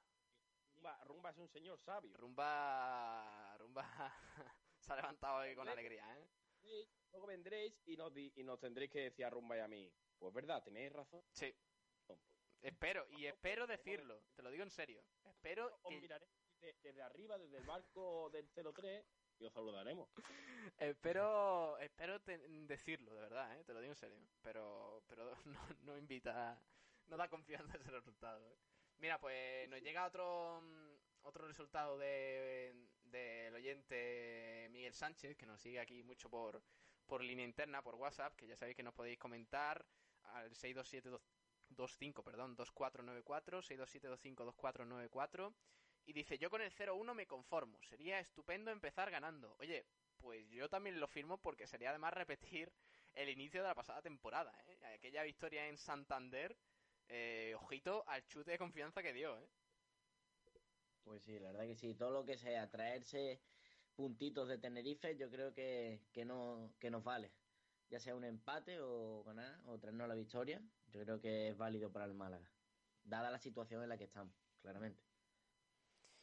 Eh, ¿Qué más? Eh, ¿Quién me queda? Jesús.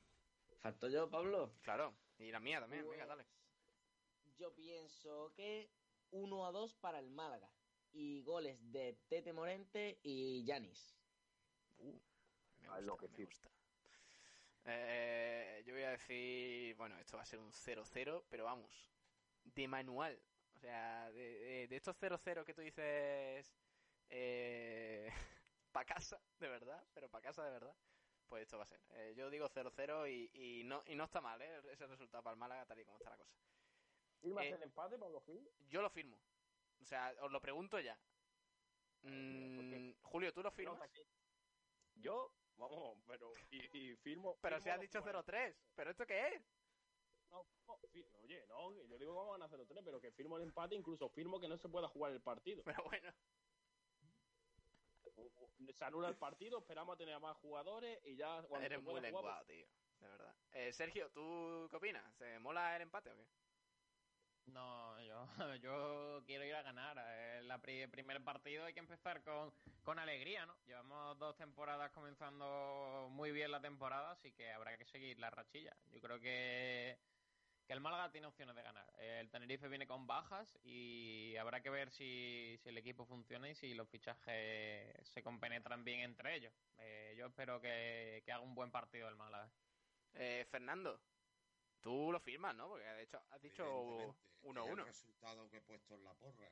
Hombre, ya otra cosa es cómo se vaya dando el partido. Si hay un expulsado rápido del Tenerife. Hombre, que el Tenerife- del Málaga prontito. Tenerife, el Tenerife me- punta alto, Me ¿eh? ilusiono y ya a lo mejor me echo para atrás, pero en principio, antes del partido, doy por bueno el 1 a 1, sí. Yo creo, de verdad, ese- eh, la- El 0-3 acerca. La historia del malaguismo eh, se repite. Vamos a llegar al domingo y, y- y todo el mundo va a estar ilusionadísimo. en la previa va a ser, vamos, eh, en una nube y va a empezar el partido y no- nos vamos a bajar de, de esa nube, pero bueno, poco a poco. O sea, yo creo que, que un empatito en Tenerife no estaría mal, ¿eh? Hay que ser realista. Eh, Rocío, te he preguntado, eh, ¿empate, ¿empate o no? No, yo pienso como Sergio, al Joder. final mm, llevarse los tres puntos en la primera jornada es un plus de motivación para los jugadores. ¿Cómo va la y más en juventud hoy en situación día, en la que estamos. Ah, Van muy a tope eh, los jóvenes ¿eh? en- con esta victoria en Tenerife. Fernando, es que no, no nos entienden, ¿eh? No. Que Tenerife. Tenerife, hombre, es complicado. Tenerife es un equipo de solera también. Sí, sí, claro. Muchos años en primera, ha jugado Copa de la UEFA. Claro. Llegó a cuartos de final de, de Copa de la UEFA. Es un equipo Sí, sí, que con, en con principio yo, yo lo veo candidato en principio para quedar de los seis primeros. De hecho, Sí, hizo un final de temporada muy bueno la temporada pasada y, y ellos yo creo que van a tener las expectativas esas de poder quedar de los seis primeros. Ahora, la Liga en Marván volvemos a repetir que es muy difícil, hay que ir partido a partido. Los partidos se suelen decidir por, por un gol de, de diferencia. Mm. La competición día, jornada a jornada irá marcando a cada equipo donde debe de estar. Pero en Venga, para mí el Tenerife es candidato mínimo a quedar en, en los playoffs. Fernando me ha convencido. Venga, cambio mi resultado. 0-4.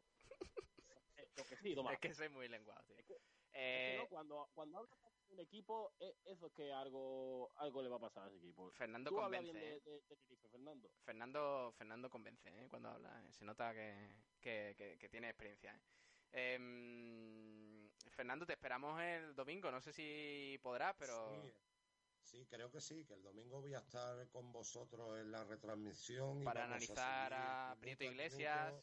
La, actua- la actuación del señor Prieto Iglesias, claro que sí. Espero de verdad que el domingo no o sea, el lunes no tengamos que hablar de, de Prieto Iglesias, ¿eh? Lo espero de verdad. Hay una anécdota que no sé si la recordaréis de un Tenerife Málaga. A ver.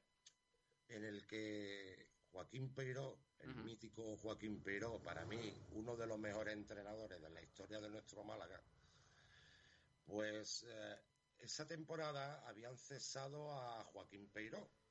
Un- una jornada antes, bueno, cesado no exactamente. Le habían comunicado que no iba a seguir en el club la temporada siguiente. Y entonces eh, se disputaba la última jornada de liga, fue un Tenerife Málaga, y Joaquín Peiró no quiso viajar con el equipo.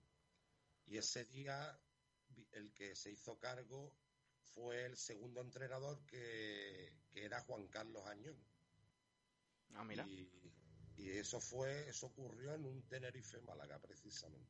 Sí, sí, y recordemos eh, el último antecedente entre el Tenerife y el Málaga, 0-0, eh, en la recta final de la pasada temporada, en un partido bastante regulero de- del Málaga, porque se quedó con uno menos, la expulsión de Keidi Vare y el Tenerife estuvo a punto de llevarse la victoria, pero finalmente pues ese punto sirvió luego para la permanencia posterior. Eh, vamos a cerrar ya el capítulo del Málaga. Ha estado bastante interesante la entrevista a Antonio Hidalgo, también la previa. Y nada, pues voy a ir despidiendo aquí a los compañeros. Gracias, Fernando, ¿eh? un abrazo. Otro abrazo, hasta el domingo. Hasta el domingo. Eh, también voy a despedir pues al gran Sergio Ramírez. Por aquí, Sergio. Hasta luego, Pablo. Hasta ya luego, saben crack. los oyentes que toda la última hora y todo lo que ocurra desde aquí hasta la noche sobre el mercado lo van a tener en sportdirectradio.es. Nos vemos, Pablo. Por esta supuesto. Tarde, esta tarde estaremos ahí con el Unicaja y con el fútbol sala. No hay cosita, niño. Eh, hasta luego, crack. Adiós. Adiós, hasta luego. Y adiós también a Jesús Martín, que ha estado aquí con nosotros. Hasta luego. Adiós, Pablo. Muchas Adiós. gracias. Eh, y a Rocío, por supuesto, también. Hasta luego, Rocío. Hasta luego, Pablo. Eh, Julio, ¿te quedas? Ahí Hombre, claro, hablaremos un poquito del fútbol Hombre, sala, que por supuesto, por supuesto que sí. Eh, ahora presento a los que nos van a acompañar ahora. Vamos a hacer una breve pausita de nada, 3-4 minutitos y volvemos, que tenemos que ir con Jaime Muñoz, Pedro Jiménez, eh, Ainhoa Morano, que hay muchas cositas. Venga, hasta ahora, niño. ¿Te apasionan las motos? En Motos Orel encontramos... Los mejores forjados, rejas, puertas y ventanas y a los mejores precios en talleres metálicos Diego Rodríguez. Calidad y servicio con unos precios inigualables. Somos especialistas en ventanas, mamparas de baño y de oficina, rejas, puertas, barandillas. Pídanos presupuestos sin compromiso en los teléfonos 952 30 85 86 o 639 01 18 30. Le esperamos en calle Navia número 21, Polígono San Alberto en la zona de Carlinda. Talleres metálicos Diego Rodríguez. Tradición familiar de padre a hijo con más de 50 años de experiencia. Hay chiringuitos de segunda, de primera y de Champions. Y en la Champions de los chiringuitos está Chiringuito Marina Playa. En la playa de Torre de Benagalbón, en Rincón de la Victoria, es el lugar ideal para poder degustar una gran variedad de riquísimos pescados y mariscos, disfrutando de unas maravillosas vistas al mar. Y después del almuerzo o la cena, no hay nada mejor que una inolvidable sobremesa en nuestro espacio chill out. Chiringuito Marina Playa, en la Champions de los chiringuitos.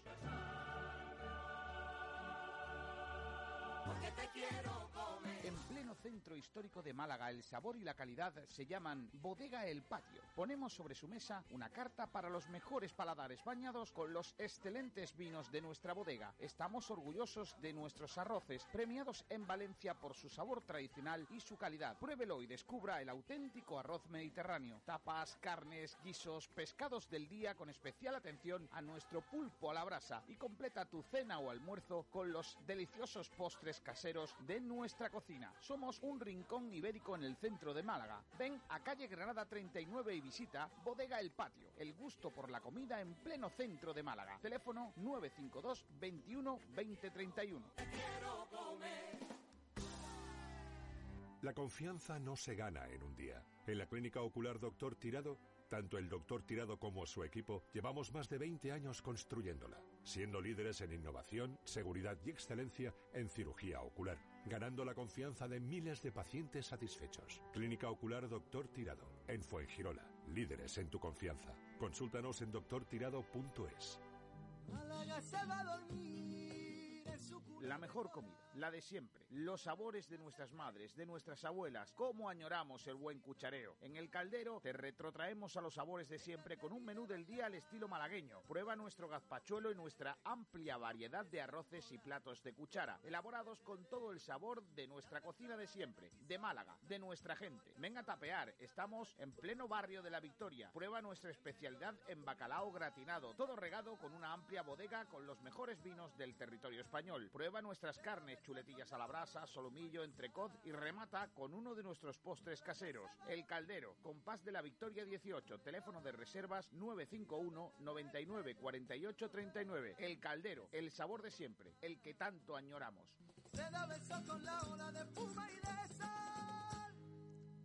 Aquí seguimos en Sport Direct Radio, frecuencia malaguista hasta las 2. Posiblemente nos alarguemos un poquito porque tenemos que hacer el repaso de varios temitas que tenemos eh, todavía encima de la mesa.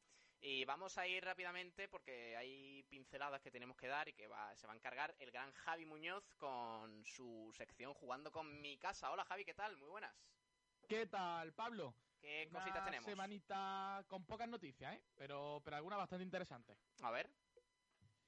Pues bueno, para empezar, eh, una noticia que engloba tanto segunda B como tercera división es el programa Impulso 23, el programa impulsado por la Real Federación Española de Fútbol hace ya unos cuantos años y que este año aportará 29 millones de euros a los clubes tanto de segunda B como de tercera, una cantidad que aumenta un 4,7% y los beneficiados de ello serán 450 equipos, todo como ya he dicho, tanto de segunda B como de tercera, excluyendo los filiales. Después, si nos vamos ya a la segunda división B, a hablar del Marbella, ha habido un nuevo fichaje, el de Carlos Blanco, central joven con 24 años y mucha experiencia. O sea, pese a su corta edad, ha tenido mucha experiencia en segunda división B. Es canterano del Cornellá, Español y Barcelona y estuvo también en el filial de la Juventus, equipo con el que debutó en e- en el primer equipo y marcó incluso un golazo. Es cierto que en pretemporada, pero bueno, estuvo ahí debutando con la con la Juve. Después fue se fue al Lausanne suizo y volvió a España para jugar en el Nastic, donde debutó en segunda división y después ya pasó al Betis Deportivo y al final del Villarreal, que es el equipo de donde procede. Ha fichado por una temporada con opción a más y el que también ha renovado en este caso por una temporada ha sido el defensa Marco Ruiz, que firma, como ya he dicho, por una temporada más y cumplirá su décima temporada en el Marbella Fútbol Club. Un jugador que, bueno, tiene ya casi 200 partidos con la camiseta blanquilla y que seguirá vistiendo esos colores. Después, en tercera división, ya conocemos los subgrupos de grupo noveno de tercera división que finalmente seguirán criterio de cercanía y no el sistema de cremallera. Un sistema que propusieron precisamente los ocho equipos malagueños, donde consistía básicamente en reunir a los equipos según su clasificación en la tabla. Los que se clasificaron la temporada pasada en el puesto par se iban a un subgrupo y los de impar se iban a otro. Pero finalmente se hizo una votación. 27 equipos votaron por cercanía, 9 votaron por ese sistema cremallera y el resto, pues bueno, cuatro de ellos fueron fuera de plazo y seis no votaron, por lo cual finalmente será ese sistema por, por cercanía. Por lo cual, los equipos malagueños han sido todos encuadrados en el subgrupo 2 del grupo noveno. Ahí estarán Antequera, El Palo, Atlético Malagueño, El Vélez, Alaurín de la Torre, Alaurino, Juventud de Torremolino y el Estepona. Y a ellos se le une el Motril de Granada y el Melilla Club Deportivo. En el otro subgrupo, también del grupo noveno, y con lo que se enfrentarán los equipos malagueños, según su posición en la tabla al final de esta primera fase de tercera división, son los equipos de Jaén, el resto de Granada, sin contar el Motril como es lógico, y Almería. Es el Real Jaén, Torre Don Jimeno, Mancha Real, Torre Perojil, Atlético Porcuna, Loja, Huetortaja, Huetor Vega, Maracena, Almería B y Polideportivo Almería. Si nos vamos ya los temas fichaje y demás, el Palo ya cuenta con un nuevo entrenador para esta temporada. Se trata de Jesús Moro, un conocido en el conjunto paleño, ya que bueno, fue jugador entre 2008 y 2011 y desde 2012 está como segundo entrenador, como segundo entrenador, a excepción de la temporada 2016-2017 que fue el primer entrenador en, eh, en el banquillo, por lo cual será su segunda experiencia al mando del palo como primer entrenador y ya tiene el sustituto de, de Funes, que se va al Atlético Malagueño. Después, por parte del Antequera, han fichado a Sergio Molina, media punta de 36 años, que aportará experiencia tras haber pasado por decenas de equipos en Segunda División B y que, bueno, su última temporada fue en el Lincoln Red Imps de Gibraltar, tuvo pues, experiencia fuera de España. Y también el capitán José Soto se despide tras ocho años en el club un defensa que recalará finalmente en el Club Deportivo Rincón en División de Honor y como ya he dicho pues se marcha de- del equipo tras estar pues muchos años en el club. Y ya por último respecto al mercado de tercera división el Vélez ha fichado al Faseini un central, central francés de 19 años procedente de la Global M Academy de aquí de Málaga y que en su etapa como juvenil ha jugado en el Vázquez Cultural y en el Dos Hermanas San Andrés Así que un nuevo fichaje de un Vélez que se está haciendo un equipo bastante potente. Es cierto que muchos son jugadores jóvenes, pero otros sí que tienen mucha experiencia también incluso en Segunda División B y ojito al Vélez porque esta temporada en tercera va a dar que hablar. Promete ese grupo, ¿eh? Malagueño, promete, promete y, y va a estar muy, muy, muy, muy interesante. Y el Juventud Torremolinos, Pablo. O sea, el Juventud Sí. Torremolinos de recién ascendido también se está haciendo un equipazo. Y bueno, el Estepona también he visto que ha hecho varios fichajes. Sí, el, el Estepona, por cierto, que ayer anunció un, un acuerdo con un grupo empresarial después de, aparcar su relación contractual con el anterior. eh, ha cerrado con un grupo que se llama Primar, Primarelli, eh, nuevo patrocinador principal del Club Deportivo Estepona. Así que mira, una buena fuente de ingresos para las próximas cuatro temporadas del equipo esteponero que ha vuelto a, a tercera división. Eh, ¿Algo más, Javi? Nada, eso es todo lo que tenemos Pues en nada, segunda buen- y en tercera. Buen repaso, ¿eh? Se viene, como digo, buena temporada que vamos a vivir aquí en, en Sport Día Radio. Venga, Javi, hasta luego, gracias. Nos vemos. Adiós, crack. Eh, ¿qué- ¿Con qué me voy ahora? Va- Vamos a hacer rápidamente repaso al fútbol sala y ya te dejo libre, Julio. Pues te comento rápidamente todo lo que va a acontecer en el fútbol sala. Prácticamente eh, la noticia de este fin de semana sobre fútbol sala es el Mantequera, que por Uh, juega. fin eh, juega esta noche a partir de las 8 de la tarde. Vuelve a pisar el Fernando Argüelles para enfrentarse al Córdoba después de seis meses. O sea, después de seis meses vuelve al pabellón antequerano, donde su último partido fue la victoria ante el filial del Barça por tres goles a dos y vuelve con varios frentes abiertos. La principal novedad es que no estará el segundo capitán Dani Ramos, que está lesionado de larga duración y tendrá que pasar por, por quirófano. Vaya. Y a cara de la moneda son los tres fichajes, tanto Vargas como Fernando Cobarro como el propio David Velasco eh, se estrenan con la camiseta antequerana, los tres fichajes del UMA se estrenarán esta noche. A partir de las 8 tendremos partido y tendremos, obviamente, retransmisión de, de Sport 10 Radio. Partidazo, ¿eh? Que vamos a vivir aquí, también con el Unicaja, que ahora repasaremos, el, el UMA, así que va a estar una, una tarde muy interesante. Eh, ¿Algo más, eh, Julio? No, poca cosa más. El Málaga, eh, el Málaga Futsal sigue con sus renovaciones, sigue a tope con, con eso. Y noticias del Atlético Carranque, que han- ha tenido varios fichajes a lo largo de, de la semana. Por ejemplo, el caso de Cecilio, pívot eh, de, eh, de mucho nombre dentro de- de- del fútbol sala malagueño, ficha por los carranqueños, que recordemos que enfrentarán, estarán en segunda vez este año junto a Torremolino, Victoria Quien y Coineña por ascender a segunda división en la próxima, en la próxima temporada.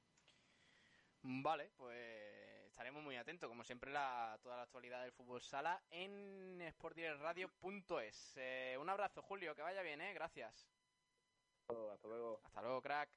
Eh, y vamos a ir al balonmano, porque madre mía, vaya repaso frenético. Ahora tenemos que ir también al baloncesto, que está ya por aquí Tomás Medina esperándonos, y Ainhoa Morano. Pero antes me voy con Pedro Jiménez, porque hay novedades en el balonmano, ¿no, Pedro? Pues sí, básicamente empieza la temporada, o mejor dicho, la competición liguera para el Rincón Fertilidad. Recuerdo que fueron campeonas de la Copa de la Reina 2020. Qué grandes. Y mañana a las 6 eh, se enfrentará a Club Balonmano Zuazo.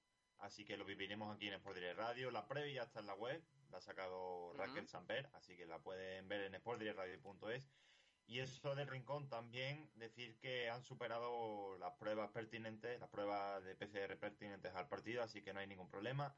Y nos vamos a ir a Trops e Iberoquinoa porque ya se ha confirmado horario y lugar del amistoso, o mejor dicho, de la Copa de Andalucía que jugarán eh, estos dos clubes, tanto Sí. Iberoquinoa Antequera como Trops, se enfrentarán entre sí en el Fernando Argüelles a las ocho y media, el próximo viernes 18.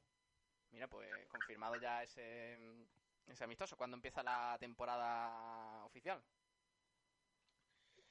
Pues ¿Hay fecha? empieza- ¿Cómo, perdón? ¿Hay fecha, digo, de- del inicio? Sí, eh, empieza, si no me equivoco, el 23 aproximadamente. No, Ah, bueno, todavía, todavía queda entonces. Eh, vale, pues, pues estaremos muy atentos al Drops que, que tiene una temporada también muy ilusionante eh, por delante y al Rincón Fertilidad que juega, si no me equivoco, en el pabellón Rubén Ruzafa, ¿no? Sí, en Rincón de la Victoria. en el Rincón de la Victoria, en el pabellón Rubén Ruzafa, y como digo, lo viviremos aquí en Sport Direct. Vale, pues eh, algo más de balonmano. Ya está, de balonmano ya está todo.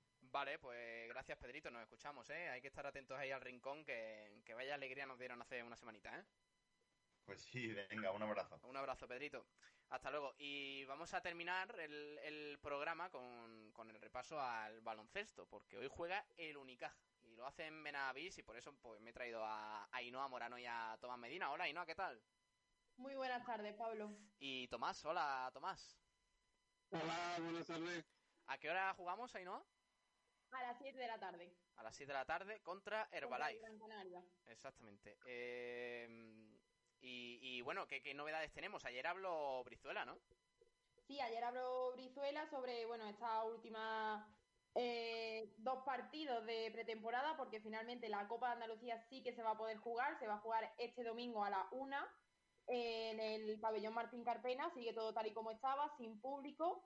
Y bueno, ha hablado un poquito pues de la actualidad del club, de, de cómo de cómo se encuentran y sobre todo de qué es el jugar ahora sin, sin poder tener a su público, sin poder tener a todo el Carpena lleno.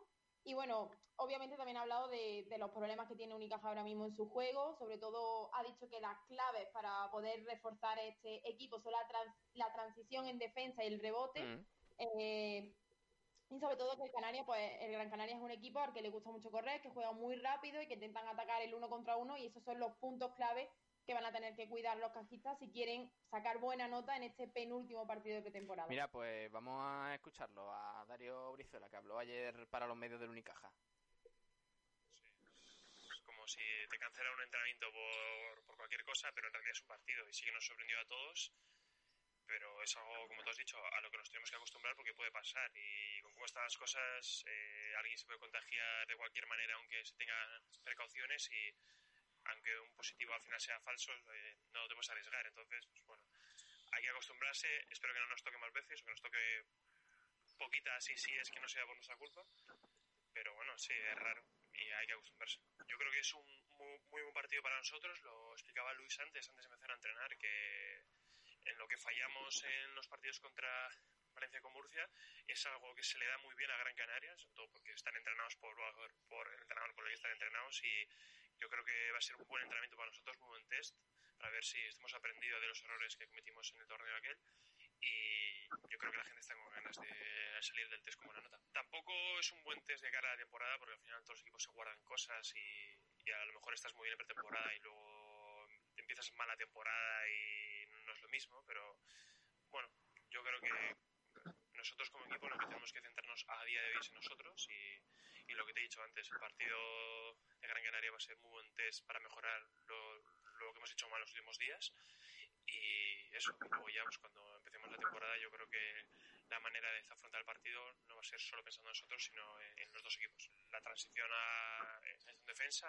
y el rebote, y eso es un equipo que le gusta correr, jugar muy rápido, intentar atacar el, el uno contra uno, nada más llegar y, y pues es en lo que fallamos el otro día, sobre todo el día de Murcia.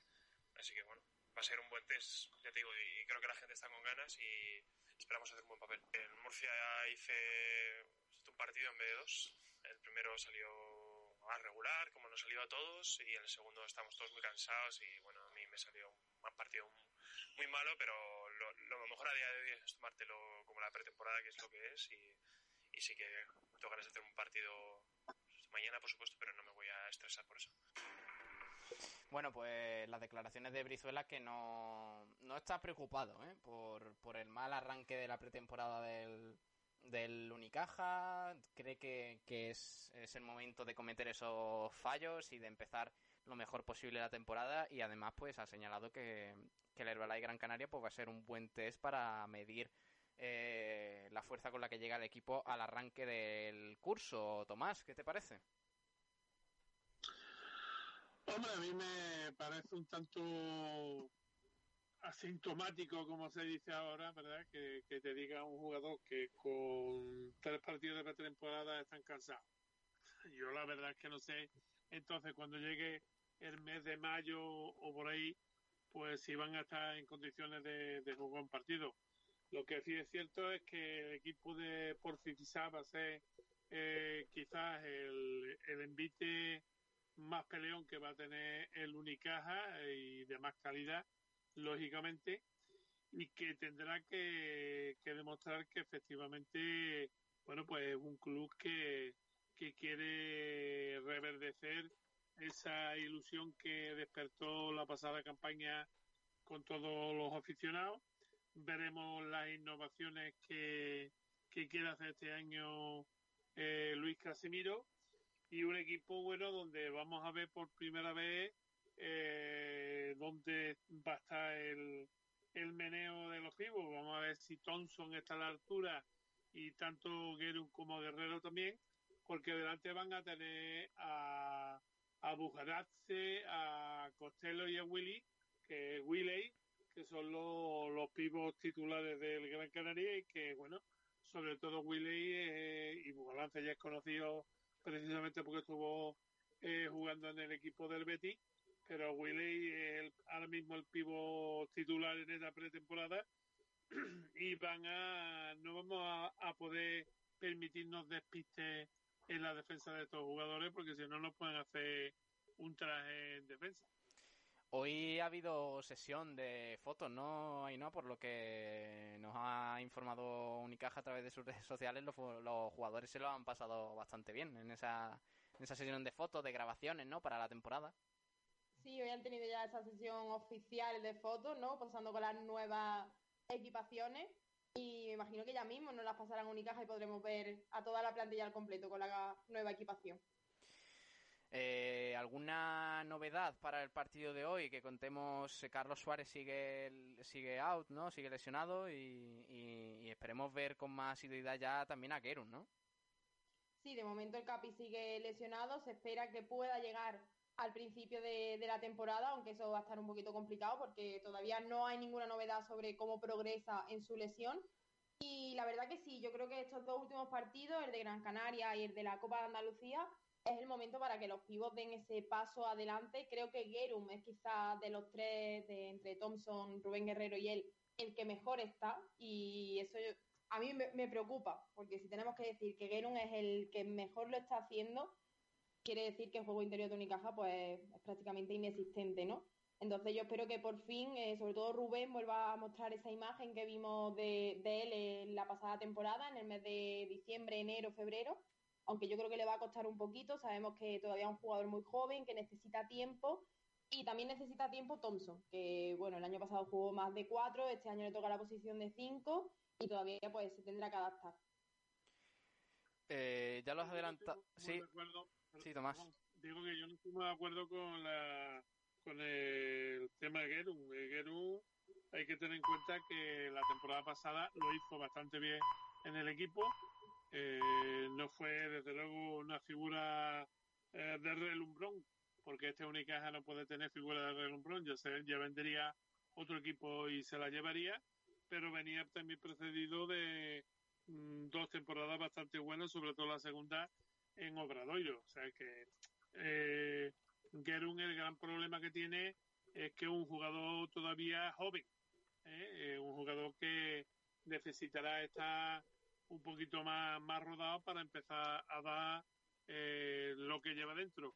Y mm, aunque parezca un contrasentido, esperemos que no que tarde un poquito, porque en el momento en el que Gerun empiece a hacer partido y a destacarse dentro de la plantilla de Unicaja, como le pasa a Guerrero, le puede pasar a Thompson o al que sea, eh, eh, rápidamente vendrá alguno de los que le sobran los billetes y se los llevarán. Así que ahí hay que estar con cuidadito y tener un poquito más de fe eh, en la gente joven de- del Unicaja.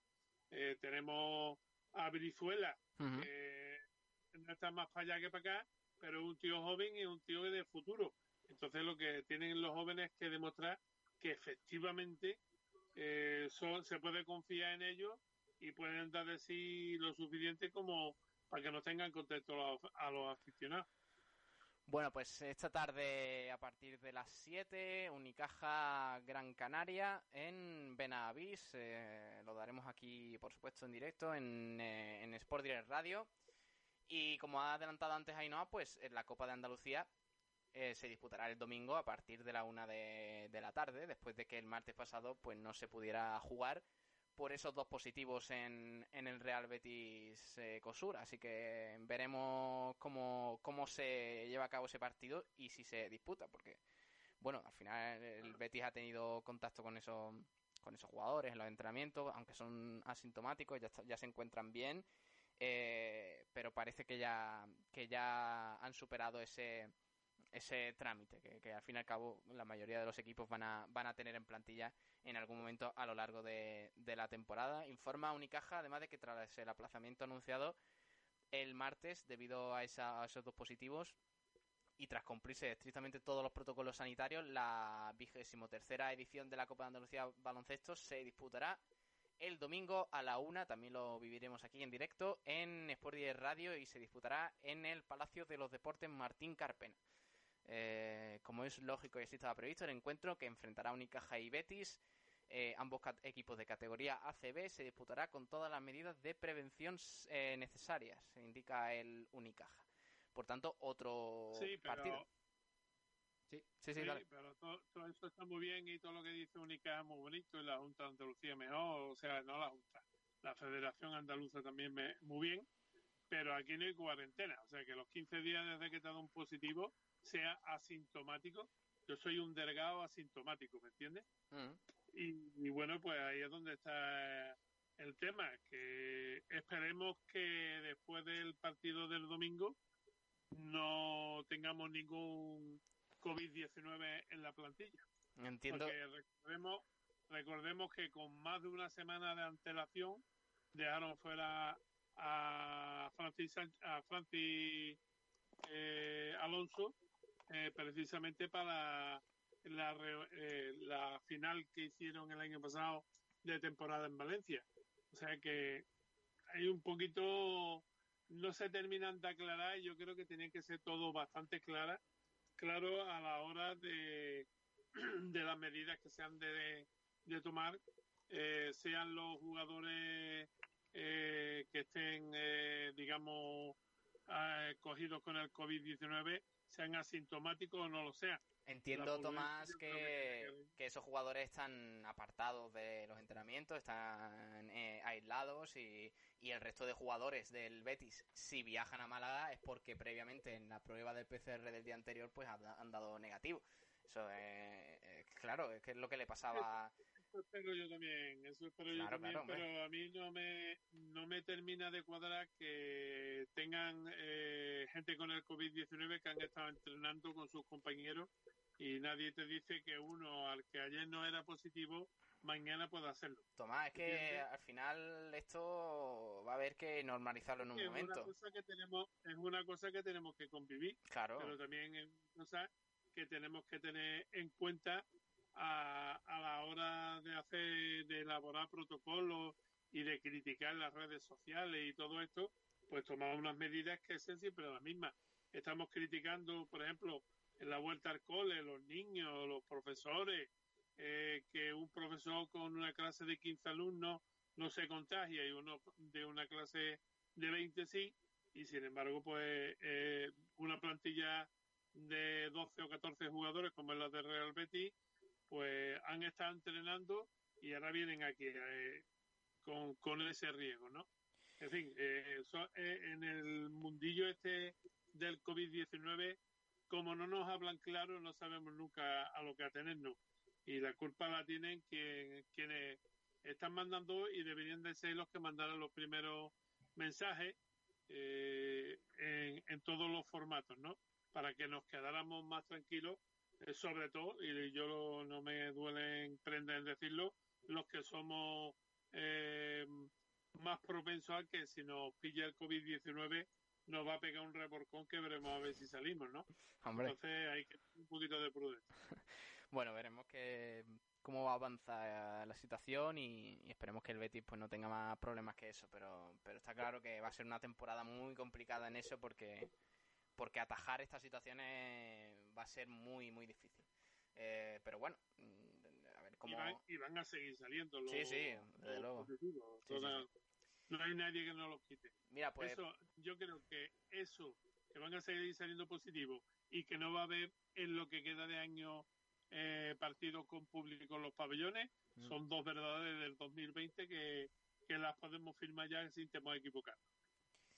Pues sí, está claro que, que va a ser una temporada muy atípica en ese sentido. Eh, al hilo de eso, el CB Marbella pues ha publicado esta mañana, ya que el Consejo Superior de Deportes lo ha facilitado, el nuevo protocolo de, actuación para los deportes no profesionales en la vuelta a, a los entrenamientos y a las competiciones. Eh, Ainhoa. Exacto, ya por fin tenemos ese ansiado protocolo que tanto pedían los equipos de competiciones no profesionales, ya que, por ejemplo, el CB Marbella estaba con su entrenamiento ya empezado, con su pretemporada, pero los jugadores todavía no podían tener ningún tipo de contacto entre ellos y sobre todo no podían eh, jugar sus partidos amistosos antes del inicio de la temporada, que recordemos que es el 18 de octubre. Entonces, por fin, el CSD ha sacado ese protocolo en el que se, se detalla eh, minuciosamente cuál es la actuación de los equipos para entrenamientos, partidos, competiciones y al hilo de lo que hablaba Tomás de la asistencia de público, en este protocolo se establece que se podrá admitir la asistencia de aforo de hasta 500 personas para las instalaciones cubiertas y de 1.000 personas para las instalaciones al aire libre. O sea, sé que por lo menos en Les Plata, Les Boro y todas estas competiciones no profesionales sí que vamos a poder tener afluencia de público, será muy poquito, pero bueno, es un primer paso para tratar de volver a una supuesta normalidad, para aprender a convivir con, con esta pandemia y también se detalla que se irán reuniendo eh, periódicamente para determinar pues cómo está la situación en cada zona, porque sabemos que esta pandemia pues es irregular, a cada territorio le está afectando de una forma, y se reunirán para ver si hay que cambiar algunas de las medidas en cuanto al aforo. Tomás, ¿qué te parece? Hombre, a mí todas las medidas esas me parecen muy bien, pero yo he hecho de menos en el Consejo Superior de Deporte eh, que no se haya hecho una normativa para todos los deportes. Porque vamos a ver, es que el baloncesto es distinto al balonmano, es distinto al balón volea, es distinto del baloncesto femenino del masculino, etcétera, etcétera. Es que en todos los deportes teníamos que tener unas normas para todos los deportes y que se cumplan en todos los deportes. que hay que, que en abierto, o sea, en, eh, en, en campos de fútbol, por ejemplo, se puede admitir público, pues hasta cierto punto lo biológico, tomando las medidas prudentes. En recinto cerrado, pues ya un poquito más peliagudo el tema. Pero vamos, que ya la cuestión de público o no público hasta ciertamente es intrascendente. Lo que hay que mirar es por la salud de los participantes.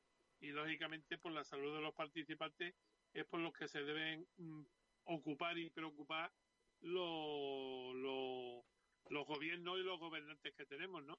Y entonces pues da una normativa y decir, pues señores, todo aquel que parti- participe en deporte profesional o pseudo profesional, porque hay que tener en cuenta que hay pseudo profesionales en baloncesto, por ejemplo, hasta la Liga EVA y algunos en Primera Nacional. Entonces, vamos, tienen que seguir estas normas. No podemos tener una norma para la CB, otra norma para la Federación Española de Baloncesto y otra norma para la Federación Andaluza de Baloncesto. O sea, lo lógico es que tengamos una norma para todos, tanto para el fútbol sala como para el balonmano, como para el voleibol, etcétera, etcétera. Todos los deportes que se practican eh, o que practicamos en, en Málaga y en el resto de España. Entonces, eso es lo que se echa de menos, que no haya una coherencia a nivel, eh, digamos, internacional o eh, a nivel nacional de las autoridades pertinentes que, aparte de poner la mano a fin de mes para cobrar, pues se dediquen también a solventar estos temas, que es para los que realmente lo hemos elegido y están gobernando el país. Bueno, pues a ver cómo avanza esta situación tan, tan complicada y, y veremos cómo la afrontan los equipos. Al menos nos alegramos de que el CB Marbella puedan volver eh, a entrenar de, de una forma más contundente, con entrenamientos grupales y, todo eso, porque la situación era insostenible para ellos. Así que nada, nos alegramos por ese lado y estaremos muy atentos al C Marbella y por supuesto al Unicaja, que juega, recordamos, a las 7 de la tarde hoy. Estaremos en directo un poquito antes para, para vivir ese partido, el de Lumantequera también y, y toda la actualidad del deporte malagueño. Eh, un abrazo, Tomás. Para nosotros, para vosotros, es recordarle a todos nuestros oyentes que hoy los pueden ver todo por streaming, teniendo internet en casa, no hay problema para verlo. Pues sí, eh, la, la suerte de hoy en día, ¿no? De tener internet y de poder, poder enchufar eh, el... Y todavía más suerte me lo pone Pablo si además tenemos la grandísima suerte de que no tenemos comentaristas. Porque últimamente, para los que tenemos, mejor que se queden calladitos en su casa. Un abrazo, Tomás, hasta luego.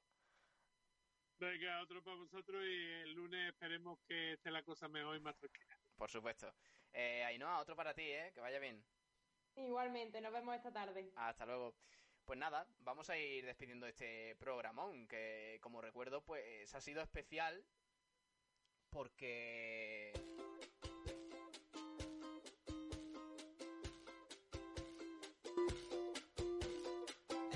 Es que ha sido previa del Málaga, entonces ella le, le da un toque especial importante. Vuelve el Málaga a la competición oficial el eh, domingo contra el Tenerife. Y por ello hoy pues hemos analizado la porrita, hemos visto los campitos, los posibles 11 que pueda sacar Peicer, hemos hablado con Antonio Hidalgo, el es malaguista, ahora entrenador del Sabadell. Gracias por estar. Por tu amistad. Hemos analizado la última hora del equipo, la- el nuevo comunicado de Altani, que no nos deja de sorprender. Me